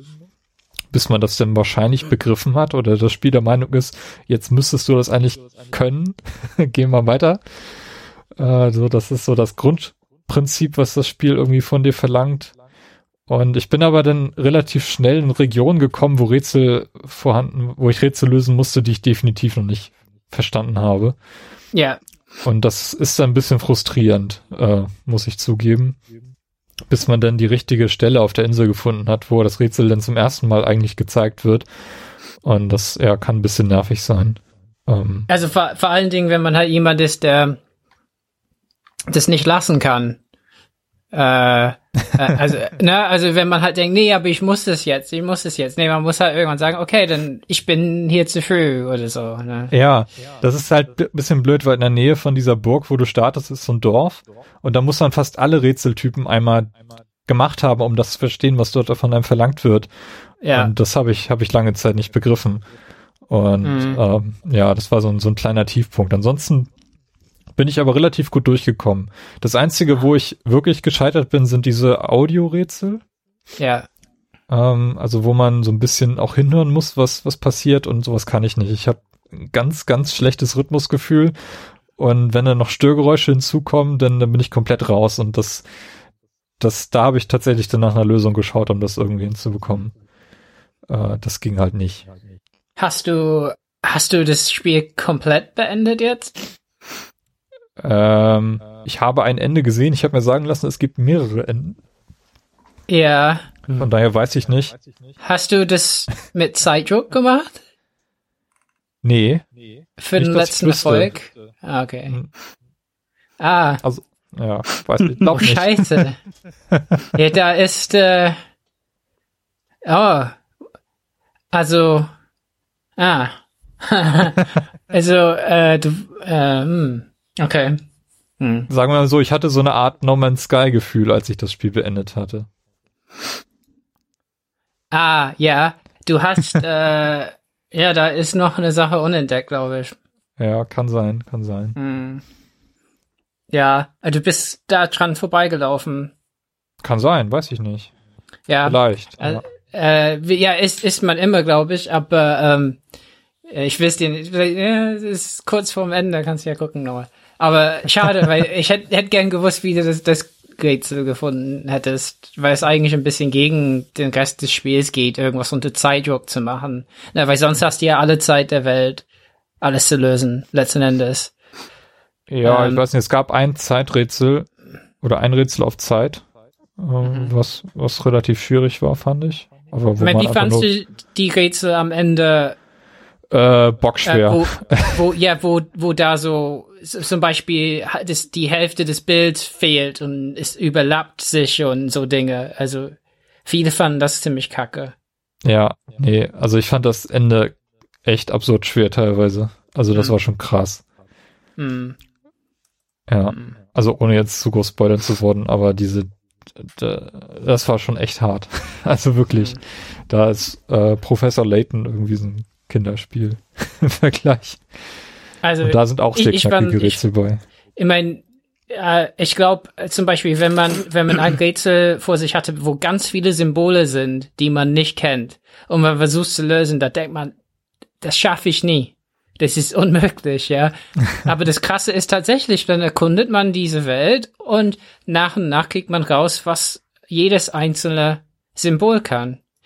Äh, Und es hat ja was mit analytischem Denken zu tun. Das ist auch so ein Grundthema des Spiels. Analytisches Denken versus äh, ich meine, warst du im, warst du in der Mühle in der Stadt? In der Mühle in der Stadt, ja, da war ich. Warst du drin? Ja. Und ähm, hast du da auch so eine Sequenz eingegeben? Äh, genau, also ich hatte irgendwo eine Sequenz gefunden, Ja. die ich da eingeben konnte. Ich glaube, das Ja. war so die Reihenfolge. Und dann, dann habe ich dort was gesehen, ja. Ja. Doch. Ja. Und das sind so die Themen, die da behandelt werden. ja, also ist krass. Also, ah. Ja, das, das hat mich auch, also es ist so einer dieser Momente, wo ich dachte so, hä, gehört das jetzt noch zum Spiel oder ist das jetzt was ganz anderes? Genauso, es Ja. gibt so Audiologs, die man finden kann, ja, äh, die teilweise sehr lang sind und so ein geschichtlichen, äh, geschichtliches Zitat irgendwie bringen. Ja. Ähm, fand ich teilweise interessant, teilweise hat mich das aber auch genervt. Also ich habe da relativ viele von gefunden. Also es ist sehr wie Braid, dass man nicht so ganz weiß. Also man hat entweder, das Gefühl so, der Jonathan Blow möch- möchte es einem einfach nicht so gerade raus sagen, was er, was er uns mitteilen möchte, oder er hält uns für zu dumm, was uns mitteilen, oder der ist halt zu klug und er müsste sich auf unserer Ebene ein bisschen mehr herabbegeben. Äh, wobei zwei Grundthemen sind so ein bisschen so analytisches Denken versus so eher emotional. Ähm, deswegen sind auch viele Wissenschaftler, so Naturwissenschaftler, also Feynman, ne, der, der Richard Feynman, der Nobelpreisträger in der Physik, ähm, der wird zitiert zum Beispiel und, und so Dinge. Ja. Ja, ich finde, das Spiel hat auch eine relativ kleine Zielgruppe. Ähm, Hm. weil man sich wirklich, also es ist wirklich schwer, ne? Und das ist auch nichts, was man einfach so mit Lösung spielt, weil dann entgeht einem ein Großteil des Spiels irgendwie. Ja, also, also der, der Reiz das muss man echt sagen, ne? Also nicht nach Lösung, also nur nach Lösungen suchen, wenn man wirklich äh, arg verzweifelt. Also wenn man Ja. irgendwie stundenlang, ansonsten immer die Empfehlung Pause machen, einen Tag später zurückkommen. Ja, auf jeden Fall, ist ein sehr guter Tipp. Ähm, mitschreiben, wenn man irgendwie nicht klarkommt, meistens hilft das dann. ja. äh, wenn man sich irgendwie bestimmte, bestimmte Wege aufzeichnet äh, oder einprägt. Es gibt ja auch so, so, so Schattenrätsel, wo teilweise der Schatten nicht äh, da ist, wo du ihn erwartest, sondern du musst du ihn irgendwie dir einprägen und so. Das, das hilft dann schon, wenn man da irgendwie so ein bisschen mittracken kann. Ja. Ja. Nee, sehr, sehr, sehr, sehr geschickt gemacht. Aber ich, ich hoffe auch, dass Jonathan Blow da damit seinen nächsten Titel dann auch finanzieren kann. Mit dem Ja, Erlös bestimmt, aber fünf, fünf Jahre warten wir dann. Ja, ja, macht ja nichts. Okay, wer macht weiter? Robert? Robert. Ja, ich meine, ganz kurz, ich habe Call of Duty Infinite Warfare gespielt. Das war im Vorfeld sehr beschimpft, so langweilig, wollen wir nicht, ne? Aber ich muss sagen, die Einzelspiel, ich habe nichts Multiplayer-mäßiges gespielt, null und gar nichts, weil irgendwie mein Spielverhalten sich gerade krass verändert, weil ich eigentlich beruflich unter Druck stehe, ein bisschen, ne? Oh, me- meine Katze stimmt zu. Aber die Einzelspielkampagne ähm, war richtig geil, krass gut.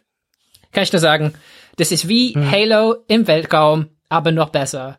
Also da ist man im Flugzeug, ne, fliegt rum, hat einen Kampf, dann, dann landet man und oder man man springt raus und landet auf dem Planeten und das war hyper gut. Ähm, äh, Äh, die ich ich spiele Figuren, es übrigens auch gerade. Ähm, ja, Ich echt? habe es mir auch ah, gekauft. Ich spiele es gerade, habe so gerade bis zur ersten Weltraummission gespielt, die mich so geflasht hat, äh, dass ich danach nicht weiterspielen konnte, weil ich so begeistert war von dieser Mission. Und Ah. äh, ich hoffe, da kommt noch viel mehr davon. Das hat Das, das so wird viel noch Spaß besser. Gemacht. Ja. Und das, das auch. hat auch, das hat neben Nebenquests, also die man machen kann oder nicht. Ich habe die halt alle gemacht. Die sind nicht so viele so. Und die Figuren sind gut. Also gerade der äh, äh, Roboter, äh, der ist halt super witzig. Und das hat auch eine Wucht, die Kampagne, die Geschichte am Ende. Ne? Also ja, sage ich nur. Also ich werde es auch mal spielen, auf jeden Fall. Also allein um den Vergleich zu Titanfall 2 dann zu ziehen. Ja, also ich finde, das ist das, dir dann aus. Das ist ein sehr unterschätztes Spiel im Vorfeld und ich finde, da haben die mit Infinite Warfare was super Geiles gemacht.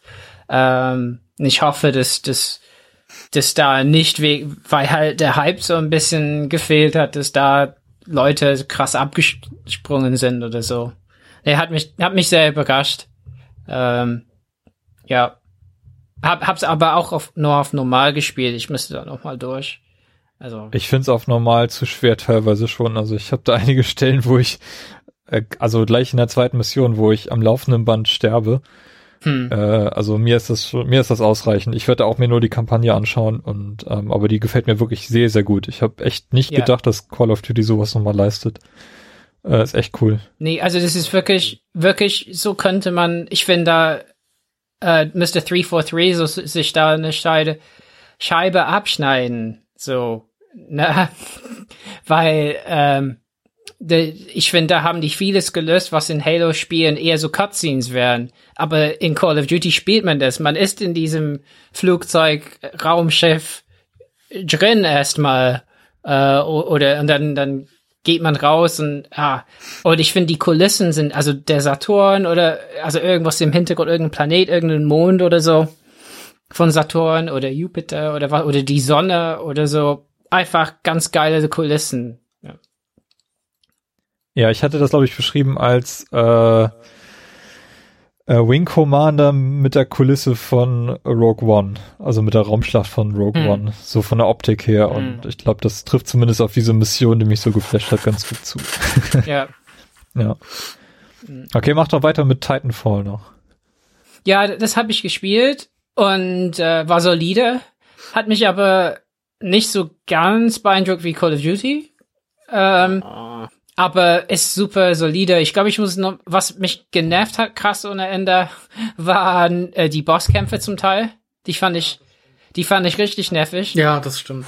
Also ich fand den, ich fand den zweiten oder so ganz schön nervig. Das war irgendwie so eine Frau mit so einem, also Ja. mit so einem Katana-Titan-Typen. Den fand ich sehr Also da nervig. ist jeden Fall ein Kampf, der auf höchste Schwierigkeits, auf höchstem Schwierigkeitsgrad sehr nervig sein soll. Ich fand's schon so nervig. Ja, die Bewegungsfreiheit ist super gut. Ich habe auch nur ein Multiplayer-Spiel gespielt. Äh, ja, Ähm, und ja, die Geschichte ist interessant. Also ich finde, find, äh, da könnten die schon ansetzen. So. Und was, was die einfach mit der hm. Und was, was die einfach mit der Steuerung machen und diesen ganzen Möglichkeiten in, in den Leveln, finde ich faszinierend, also fantastisch. Das hat mich, ja, das hat also mich das auf ist jeden schon Fall sehr beeindruckt. besser in der Bewegungsfreiheit Also- als Call of Duty. Das stimmt schon. Ähm, Mm, Und also was da so für Sprungpassagen und so damit dann verbunden kleinere Rätsel und so, so wie man sich jetzt den Weg Ja. sucht und sowas, das fand ich schon sehr cool. nee, es sind beides gut. Ja, Okay, Carsten? Ähm, ich habe äh, noch Dragon Quest Builders auf der Play PlayStation 4 gespielt. Ähm, Was ja so ein bisschen an Minecraft erinnert, aber halt im Dragon Quest Universum. Äh, Ausgangspunkt der Story ist hier, dass ich glaube am Ende von Dragon Quest 1 ähm, der, wird der Held irgendwie für die, vor die Wahl gestellt, sich dem Bösen oder so anzuschließen und die Welt damit sozusagen zu zerstören. Oder halt gegen den, ich weiß gar nicht, wer der Böse da ist, irgendwie so ein, ja, also gegen den bösen Endge Endgegner zu kämpfen und somit die Welt zu retten. In der Welt von Dragon Quest Builders ist halt das passiert, dass der Held entweder sich auf die Seite des, des Bösen geschlagen hat oder halt vom Bösen besiegt wurde. Und äh, die Welt ist in Dunkelheit äh, eingehüllt. Und ähm, nun muss man, also man erwacht als Erbauer in einer Höhle, in einem Grab und ist quasi von der von der Göttin ähm, erhält man die Nachricht, dass man de, dem Land das Licht wiedergeben soll. Und dann geht man aus dieser Höhle und findet dann halt kurz weiter so eine so eine kaputte Siedlung, wo man dann ein also so ein Stadtbanner in die Mitte stellt und damit quasi seine erste Siedlung gründet. Und bei diesem Banner kommen dann, also versammeln sich dann so NPCs, also die werden von diesem Licht angelockt und kommen dann zu dieser Siedlung. Für die muss man dann halt Aufträge ausführen und je mehr Aufträge man ausführt, desto mehr äh, Leute kommen halt in die Siedlung und so mehr, desto mehr kann man auch bauen. Ähm, also es ist halt wirklich stark an Minecraft angelegt, aber ich finde, es hat halt nicht so die nicht so die Freiheit, die in Minecraft hat. Also es, man steuert auch aus der Third-Person-Ansicht. Das ist halt auch alles so diese dieser Dragon Quest äh, Charme, sag ich mal, so ein bisschen, äh, wie so ein Dragon Quest Spiel halt aussieht. ähm, der Übersicht halber ähm, sind halt fertig, also ein fertiger Raum in Dragon Quest besteht dann halt aus ähm, ich sag mal, äh, also vier Wänden, einer Tür und einer Feuerstelle. Und die, diese, die Räume sind halt auch immer nur zwei Blöcke hoch, meistens, also das reicht halt vollkommen aus. Und haben, die ganzen Räume haben halt alle kein Dach. Damit man einfach sieht, was darin vorgeht, weil sobald man in das, ähm, in einen geschlossenen Raum sozusagen reingeht, der ein Dach hat, äh, fährt die Kamera halt komplett nah an den Charakter, an, an den Spielercharakter dran und man sieht halt so gut wie gar nichts mehr. Deshalb hat man sich quasi das Bauen des Daches gespart.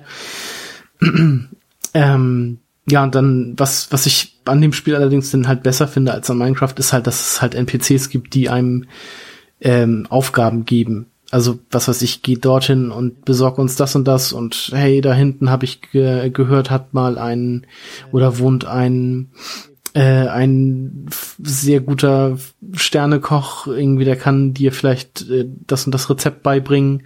Und wenn du mir das denn beibringst, dann kann ich uns alle hier versorgen und sowas. Oder hey, bau uns doch eine Waffenkammer, damit wir uns gegen Gegner verteidigen können und sowas alles. Ähm, also es, diese Aufgaben machen dieses Spiel halt tatsächlich äh, sehr, ja, ich sag mal, spielenswert. Also Minecraft war mir immer so ein bisschen zu ja, zu, zu offen. Also ich habe mir gerne angeguckt, was andere Leute gebaut haben, aber selber so kreativ war ich dann doch nie, dass ich da irgendwas Tolles äh, errichtet habe. Das war dann irgendwie immer ein Haus, das toll aussah und dann war es das auch schon wieder. Ähm, deshalb hat mich Minecraft nie so wirklich begeistert. Ähm, ja, und äh, Dragon Quest Builders ist da halt etwas anders. Und äh, es gibt insgesamt irgendwie vier Level vielleicht auch fünf mit dem letzten, mit dem Endboss sozusagen, mit der Endboss-Stage. Und ähm, es, also diese vier Level sind halt aufgeteilt in vier Siedlungen, wo man dann immer nach Beendigung einer, einer Siedlung quasi kommt ein Bosskampf. Ähm, und wenn man diesen Bosskampf geschafft hat, ähm, kann man durch ein Portal zu einem neuen, in einen neuen Teil der Welt äh, kommen, wo man dann auch wieder alles vergisst, was man bis dahin gelernt hat, was ein bisschen nervig ist. Man muss also quasi alles neu lernen. Äh, dafür sind die Aufgaben, die einen in den Gebieten gestellt werden, dann aber immer andere. Also man muss nicht nur stupide eine Siedlung aufbauen, sondern ähm, pro Gebiet gibt's halt unterschiedliche Aufgaben, die man für diese Leute ähm, bewältigen muss. Also im ersten, im ersten Gebiet war es halt tatsächlich nur so Siedlung aufbauen und verteidigen. Im zweiten Gebiet ist es halt, dass das Land von so einem giftigen Regen äh, heimgesucht wird und das Wasser ist vergiftet und alles. Deshalb muss man sich um die Pflege der, also um die Pflege der Einwohner kümmern und der hat sehr viele Patienten und sowas halt sehr cool gemacht ist. Ähm, ja, und ich bin jetzt momentan in der, im dritten Gebiet und weiß auf jeden Fall, wenn man auf die Weltkarte guckt, da kommt noch ein viertes und eventuell halt noch das, in der Mitte der Karte ist halt so ein riesiges Schloss. Ich vermute mal, da findet dann nachher der Endkampf gegen diesen äh, bösen Boss aus dem ersten Teil, aus dem ersten Dragon Quest Teil von damals statt. Könnte ich mir so vorstellen. Macht auf jeden Fall ja. viel Spaß. Und man kann ja, sieht auch ganz nett aus. Ich habe mir das ein bisschen von dir zeigen lassen. Äh, dieses Dragon Quest Bild, das weil ich mir nicht so richtig was drunter vorstellen konnte. Und, aber es ist auf jeden Fall was Eigenständiges. Ist jetzt, würde ich jetzt nicht als Minecraft-Klon bezeichnen. Also die machen da mhm. schon was, was komplett eigen, eigenes. Ja, also es, es hat halt sehr viele, es hat halt sehr viele Anleihen an Minecraft, aber es ist halt, es ist halt was anderes. Also Minecraft ist ja halt eher Kreativität und alles. Also, was heißt, es ist Dragon Quest Build das auch, aber ähm, nicht ganz so stark wie in Minecraft, würde ja. ich sagen. Ja. Okay, äh, ich habe äh, eine ganze Menge Anno-Spiele mir nochmal angeschaut. Äh, ich habe nämlich hm im Zuge, dass ich mir ein neues MacBook gekauft habe, das alte MacBook Air mal platt gemacht und dort Windows 10 drauf installiert. Mit einer Uni-Lizenz, die ich da bekommen hatte. und hab einfach mal geguckt, wie sieht das denn aus? Ich habe früher sehr gerne das Anno 1602 gespielt und die anderen Annos gar nicht äh, mehr weiter verfolgt, bis auf eins mal auf dem DS, äh, was ganz cool war. Und jetzt gab's zu Weihnachten im Amazon irgendwie irgendeine Aktion gab's jedenfalls Anno 1404 und Anno 1503 im Sale für ein paar Mark. Und die habe ich mir einfach mal gekauft und installiert, mit zu gucken, wie das so ist, äh, ob ich da wieder reinkomme. Und ich muss sagen, nee, ist nicht der Fall. Ich kann mich mit beiden nicht so richtig mehr anfreunden. Also das Anno 1503 ist ja das ältere von den beiden. Äh, das ist schon ziemlich alt. Ich weiß gar nicht, wann das rausgekommen ist. Das lief erst gar nicht. Also hat erstmal alle meine Kriterien, äh, alle meine, meine Vorurteile gegenüber PC-Spielern äh, bestätigt. Ich musste nämlich erstmal so ein Registry-Hack machen, damit das überhaupt äh, sinnvoll hm. auf dem auf dem Bildschirm zum Laufen zu kriegen ist. Hm. Ähm, liegt aber wahrscheinlich einfach nur daran, dass das Spiel so alt ist. Und ist leider auch nicht gut gealtert. Also ich habe da wirklich Probleme reinzukommen. Und das mhm. Anno 1404 hat ja dann diesen Switch zu einer 3D-Grafik gemacht. Ähm, ja, genau, Switch. den Switch. Äh, und auch so Sachen gemacht wie äh, du musst Leute ausbilden, äh, indem du sie in die Wüste schickst, wo dann irgendwie ganz andere Völker leben und dann dort irgendwie die Baukünste kennenlernen und so. Und das hat mich auch überhaupt nicht angefixt. Also ich bin einfach in beide Spiele nicht reingekommen. Hm. Ich überlege, ob ich mir jetzt nochmal das Anno 1701 ähm, anschauen soll, weil das, glaube ich, ein bisschen klassischer ist oder ein bisschen mehr wie Anno 1602. Ähm, aber habe ich jetzt noch nicht gemacht. Ich habe auch keine Lust, äh, den Laptop hier wieder zum, mit Windows zum Laufen zu kriegen, weil ich mag Windows halt auch nicht. Habe ich auf der Arbeit genug mit zu tun. Aber naja, auf dem Mac läuft Anno leider nicht. Äh, bleibt mir also nur diese Möglichkeit. Ähm, deswegen habe ich mir auch nochmal Anno auf dem iPad angeschaut. Und ich habe ja, glaube ich, vor ein paar Jahren eine ganze Menge Anno Online gespielt. Das war dieses Browser-Ding. Und Anno auf dem iPad basiert genau darauf, das heißt, erschaffe eine neue Welt. Ähm, ist quasi ein Klon von Anno Online, also es sind exakt identische Inseln, ähm, identische Skins, es ist alles komplett identisch, nur dass irgendwelche Sonderaktionen halt nicht stattfinden, weil das Spiel nicht mehr weiterentwickelt wird. Bei Anno Online ist jetzt vor ein paar Wochen der Support aber auch eingestellt worden. Das heißt, die Server laufen einfach nur noch, aber es passiert doch dort nichts mehr. Ähm, was ein bisschen schade ist, weil so verliert dieses äh, äh, Free-to-Play-Prinzip dann doch noch ein bisschen mehr Anreiz. Aber es sind noch eine ganze Menge Leute, die da sind. Also quasi, wenn man das Spiel startet, ist unten immer so ein Chatfenster, wo Leute sich austauschen und Fragen stellen, äh, was ganz witzig ist, weil das so eine ganz eigene Community ist, die sich alle total lieb haben. Finde ich witzig. Und ja, ich habe da jetzt auch, äh, also ich habe damit schon im Oktober oder so angefangen, habe das zwei Monate lang relativ intensiv jeden Tag so ein bisschen gespielt, wie man das halt bei Free-to-Play-Spielen so macht. Und habe mir jetzt auch wieder eine relativ große Insel aufgebaut, die wahrscheinlich genauso groß ist wie zu dem Zeitpunkt, als ich Anno Online verlassen habe.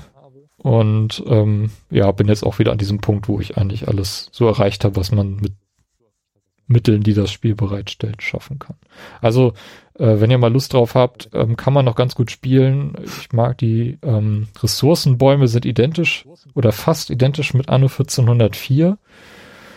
Ähm, mit ein paar Ausnahmen, da man ein paar Ressourcen nur kaufen kann, also nicht gegen Echtgeld, sondern gegen virtuelles Geld. Also man muss halt immer eine Handelsroute errichten, damit diese Ressourcen reinkommen. Ähm, das ist eigentlich der einzige Unterschied zu Anno 1404. Und ähm, ja, ist ansonsten ganz nett, wie Anno Online halt nur auf dem iPad. Ja, das war mein etwas erfolgloser Ausflug in die in die Anno-Welt. hm. Schade. Mal gucken, vielleicht schaue ich mir nochmal, vielleicht schaue ich mir nochmal die Civilization-Serie an. Da habe ich auch äh, früher sehr viel Zeit mit verbracht. Äh, jetzt, wo hm. ich wieder einen Windows-Rechner habe. hm. Okay. okay. Kannst ja, ich glaube, das, das läuft wiederum nicht. Ah. Ja, ja äh, ich bin überrascht, dass es auf dem MacBook Air läuft tatsächlich, aber äh, ja, äh, gar nicht so schlecht, war ich auch überrascht. Das MacBook Air ist von 2011 hm. und Anno 1404 mit seiner 3D-Grafik konnte man einigermaßen flüssig spielen. Also das war schon okay. Ja, cool. Aber ich glaube, das Spiel ist auch, wann, wann ist das erschienen? 2009 oder 2010? Mhm. Neun. So? Ja, also es ist ja, hat 2009. ja auch schon ein bisschen, paar Jahre hm. auf dem Buckel, ne? Also, ja. Hm.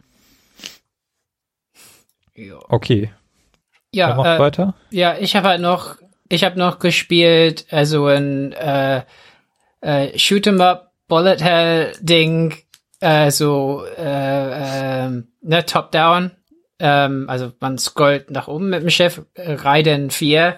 Das kann man nicht im deutschen Store bei Xbox kaufen, sondern nur über UK oder sowas. Äh, ja, ich habe halt durchgespielt.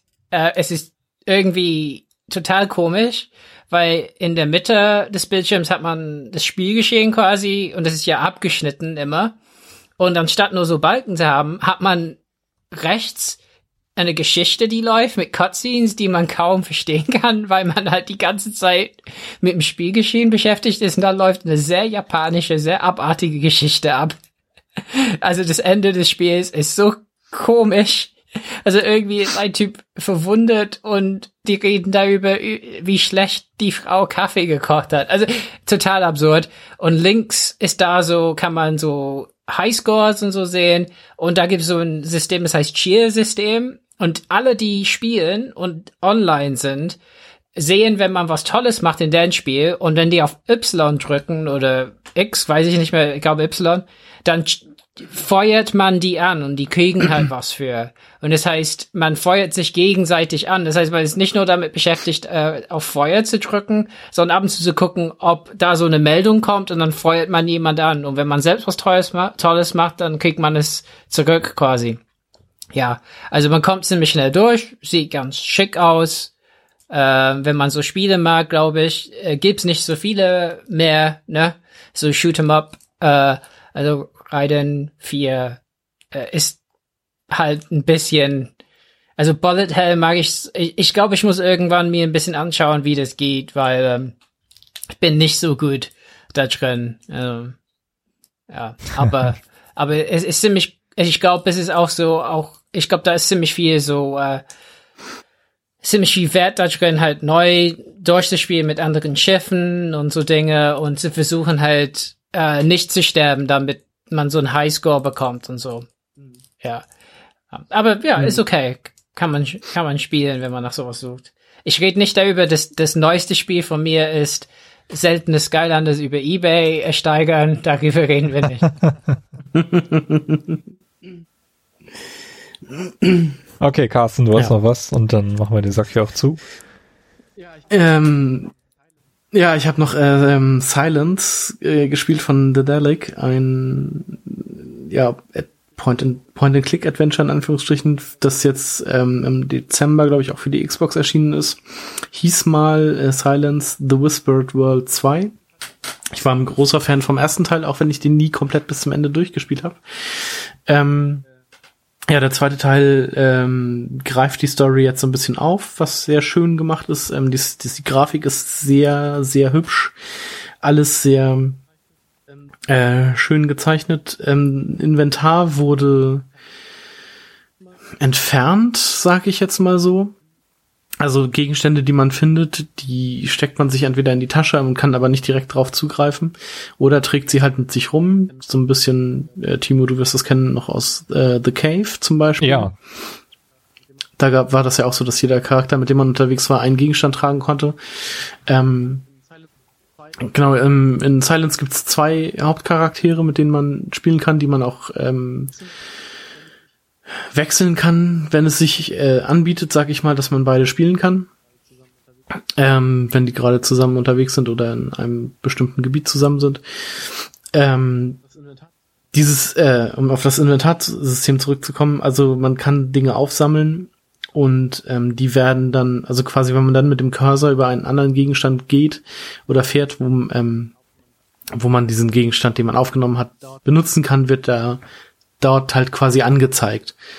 Und man kann den dann direkt ver äh, verwenden. Das ähm, spart einem so ein bisschen dieses benutze alles mit allem Rätsel, was ja schon so ein bisschen nervig sein kann. Ähm, was das Spiel halt durchaus auch etwas einfacher macht. Ähm, ab und zu in Gesprächen oder beziehungsweise doch in Gesprächen gibt es immer so die Möglichkeit, aus zwei Antwortmöglichkeiten auszuwählen. Was das Ganze auch nochmal so ein bisschen ja, vereinfacht. Ähm, alles in allem ist es aber ein sehr, sehr schönes Spiel, das so ein paar Fragen zum Ende noch offen lässt, wie ich finde.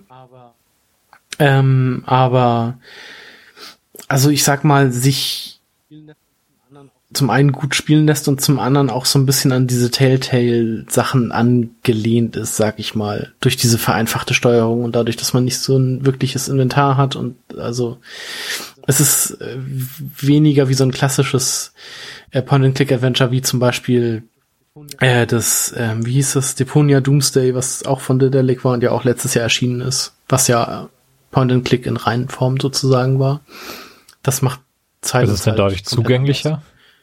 Lässt, ist aber trotzdem auf jeden Fall, also würde ich auf jeden Fall sagen. Es war also das einzige, die einzige Schwierigkeit, sag ich mal, das war aber auch schon im ersten Teil so. Es gibt noch die ähm, Raupe Spot, die den Hauptcharakter meistens begleitet. Und die kann auf Knopfdruck kann man zu Spot wechseln und die kann die Form äh, wechseln. Also sie hat ähm, normal sieht sie halt aus wie so eine echt knuffige süße Raupe. ähm, und mit dem linken Trigger kann man sie quasi kleiner machen zu so einem, ja, also so ganz flach. Und mit dem rechten Trigger kann man sie wieder aufpusten zu so einem Ball. Und nachher gibt's noch die Möglichkeit, ähm, dass aus Spot quasi fünf Kugeln werden und sowas. Und äh, das fand ich schon im ersten Teil schwierig zuzuordnen, äh, wann man jetzt quasi Spot benutzen muss und in welcher Form. Das ist jetzt im zweiten Teil nicht so schwierig, aber also das hat mir äh, dann doch noch die meiste Zeit quasi abverlangt, darauf zu kommen, wie wie es denn jetzt weitergeht, beziehungsweise in welcher Form. Aber das ähm, war auch so einfach zu lösen, sag ich mal, dass man da nie lange festhing. Also es ist schon sehr, sehr vereinfacht und sehr einsteigerfreundlich. Also wenn man so mit Point-and-Click-Adventure nichts am Hut hat, kann man das trotzdem ganz gut spielen und kommt auch gut rein. Und mir hat's halt auch sehr Spaß gemacht und am Ende musste ich auch oh. die ein oder andere Träne verdrücken. Okay. Ja, hört sich doch alles recht positiv an. Uh. Würdest du es nachträglich noch in deine Top 5 Spiele aufnehmen? Oder hattest du das sogar nicht drin? Ich weiß es gar nicht mehr. Nee, ich hatte, ich hatte ja Deponia Doomsday drin und ich glaube, das würde ich auch drin lassen und Silence nicht reinnehmen, aber ach, ja, es ist, äh, nee, ich würde es nicht in die Top 5 nehmen, aber es ist trotzdem ein sehr schönes Spiel, das ich bedenkenlos weiterempfehlen kann. Gerade wenn, also gerade für Leute, die den ersten Teil gespielt haben, sollten sich den zweiten Teil auf jeden Fall okay. angucken. Silence von Didelic. Ja, ich würde sagen, dann machen wir an dieser Stelle den Sack zu. Äh, ich hoffe, euch hat unser neues Testformat hier gefallen. Mal schauen, wann wir dann die nächste Episode aufnehmen. Also es wird jetzt irgendwie kein Monatsrhythmus sein, aber mal gucken. Aber vielleicht schon. Ich will an dieser Stelle nichts ausschließen. Ja. Ja. Wenn ihr mehr über uns erfahren wollt, wir äh, schaut mal vorbei auf unserer Website bei playtogether-podcast.de. Über Rezensionen bei iTunes würden wir uns natürlich auch sehr freuen. Und ja, verbleiben hier an dieser Stelle dann ähm, mit einem frohen Zocken und bis zum nächsten Mal. Tschüss. Ciao. Tschüss.